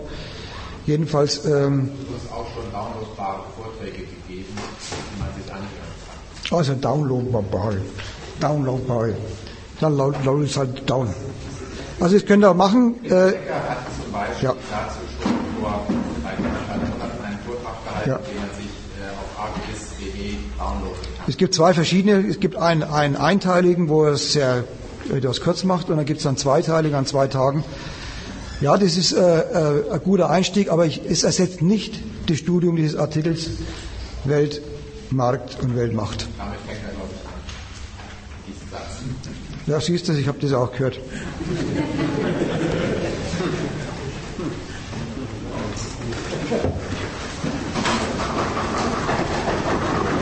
Gut, jetzt muss ich noch was ansagen, Termine, roter Freitag oder Ja. grüner Donnerstag oder was? Genau. Also der, der eine Hinweis noch ähm, auf das Kapital. Es wird sicherlich äh, geplant, Anfang des Wintersemesters ähm, dort weiterzumachen. Wir werden also eine Veranstaltung auch mit dem Gegenstandpunkt machen zum Kapital mit einer anschließenden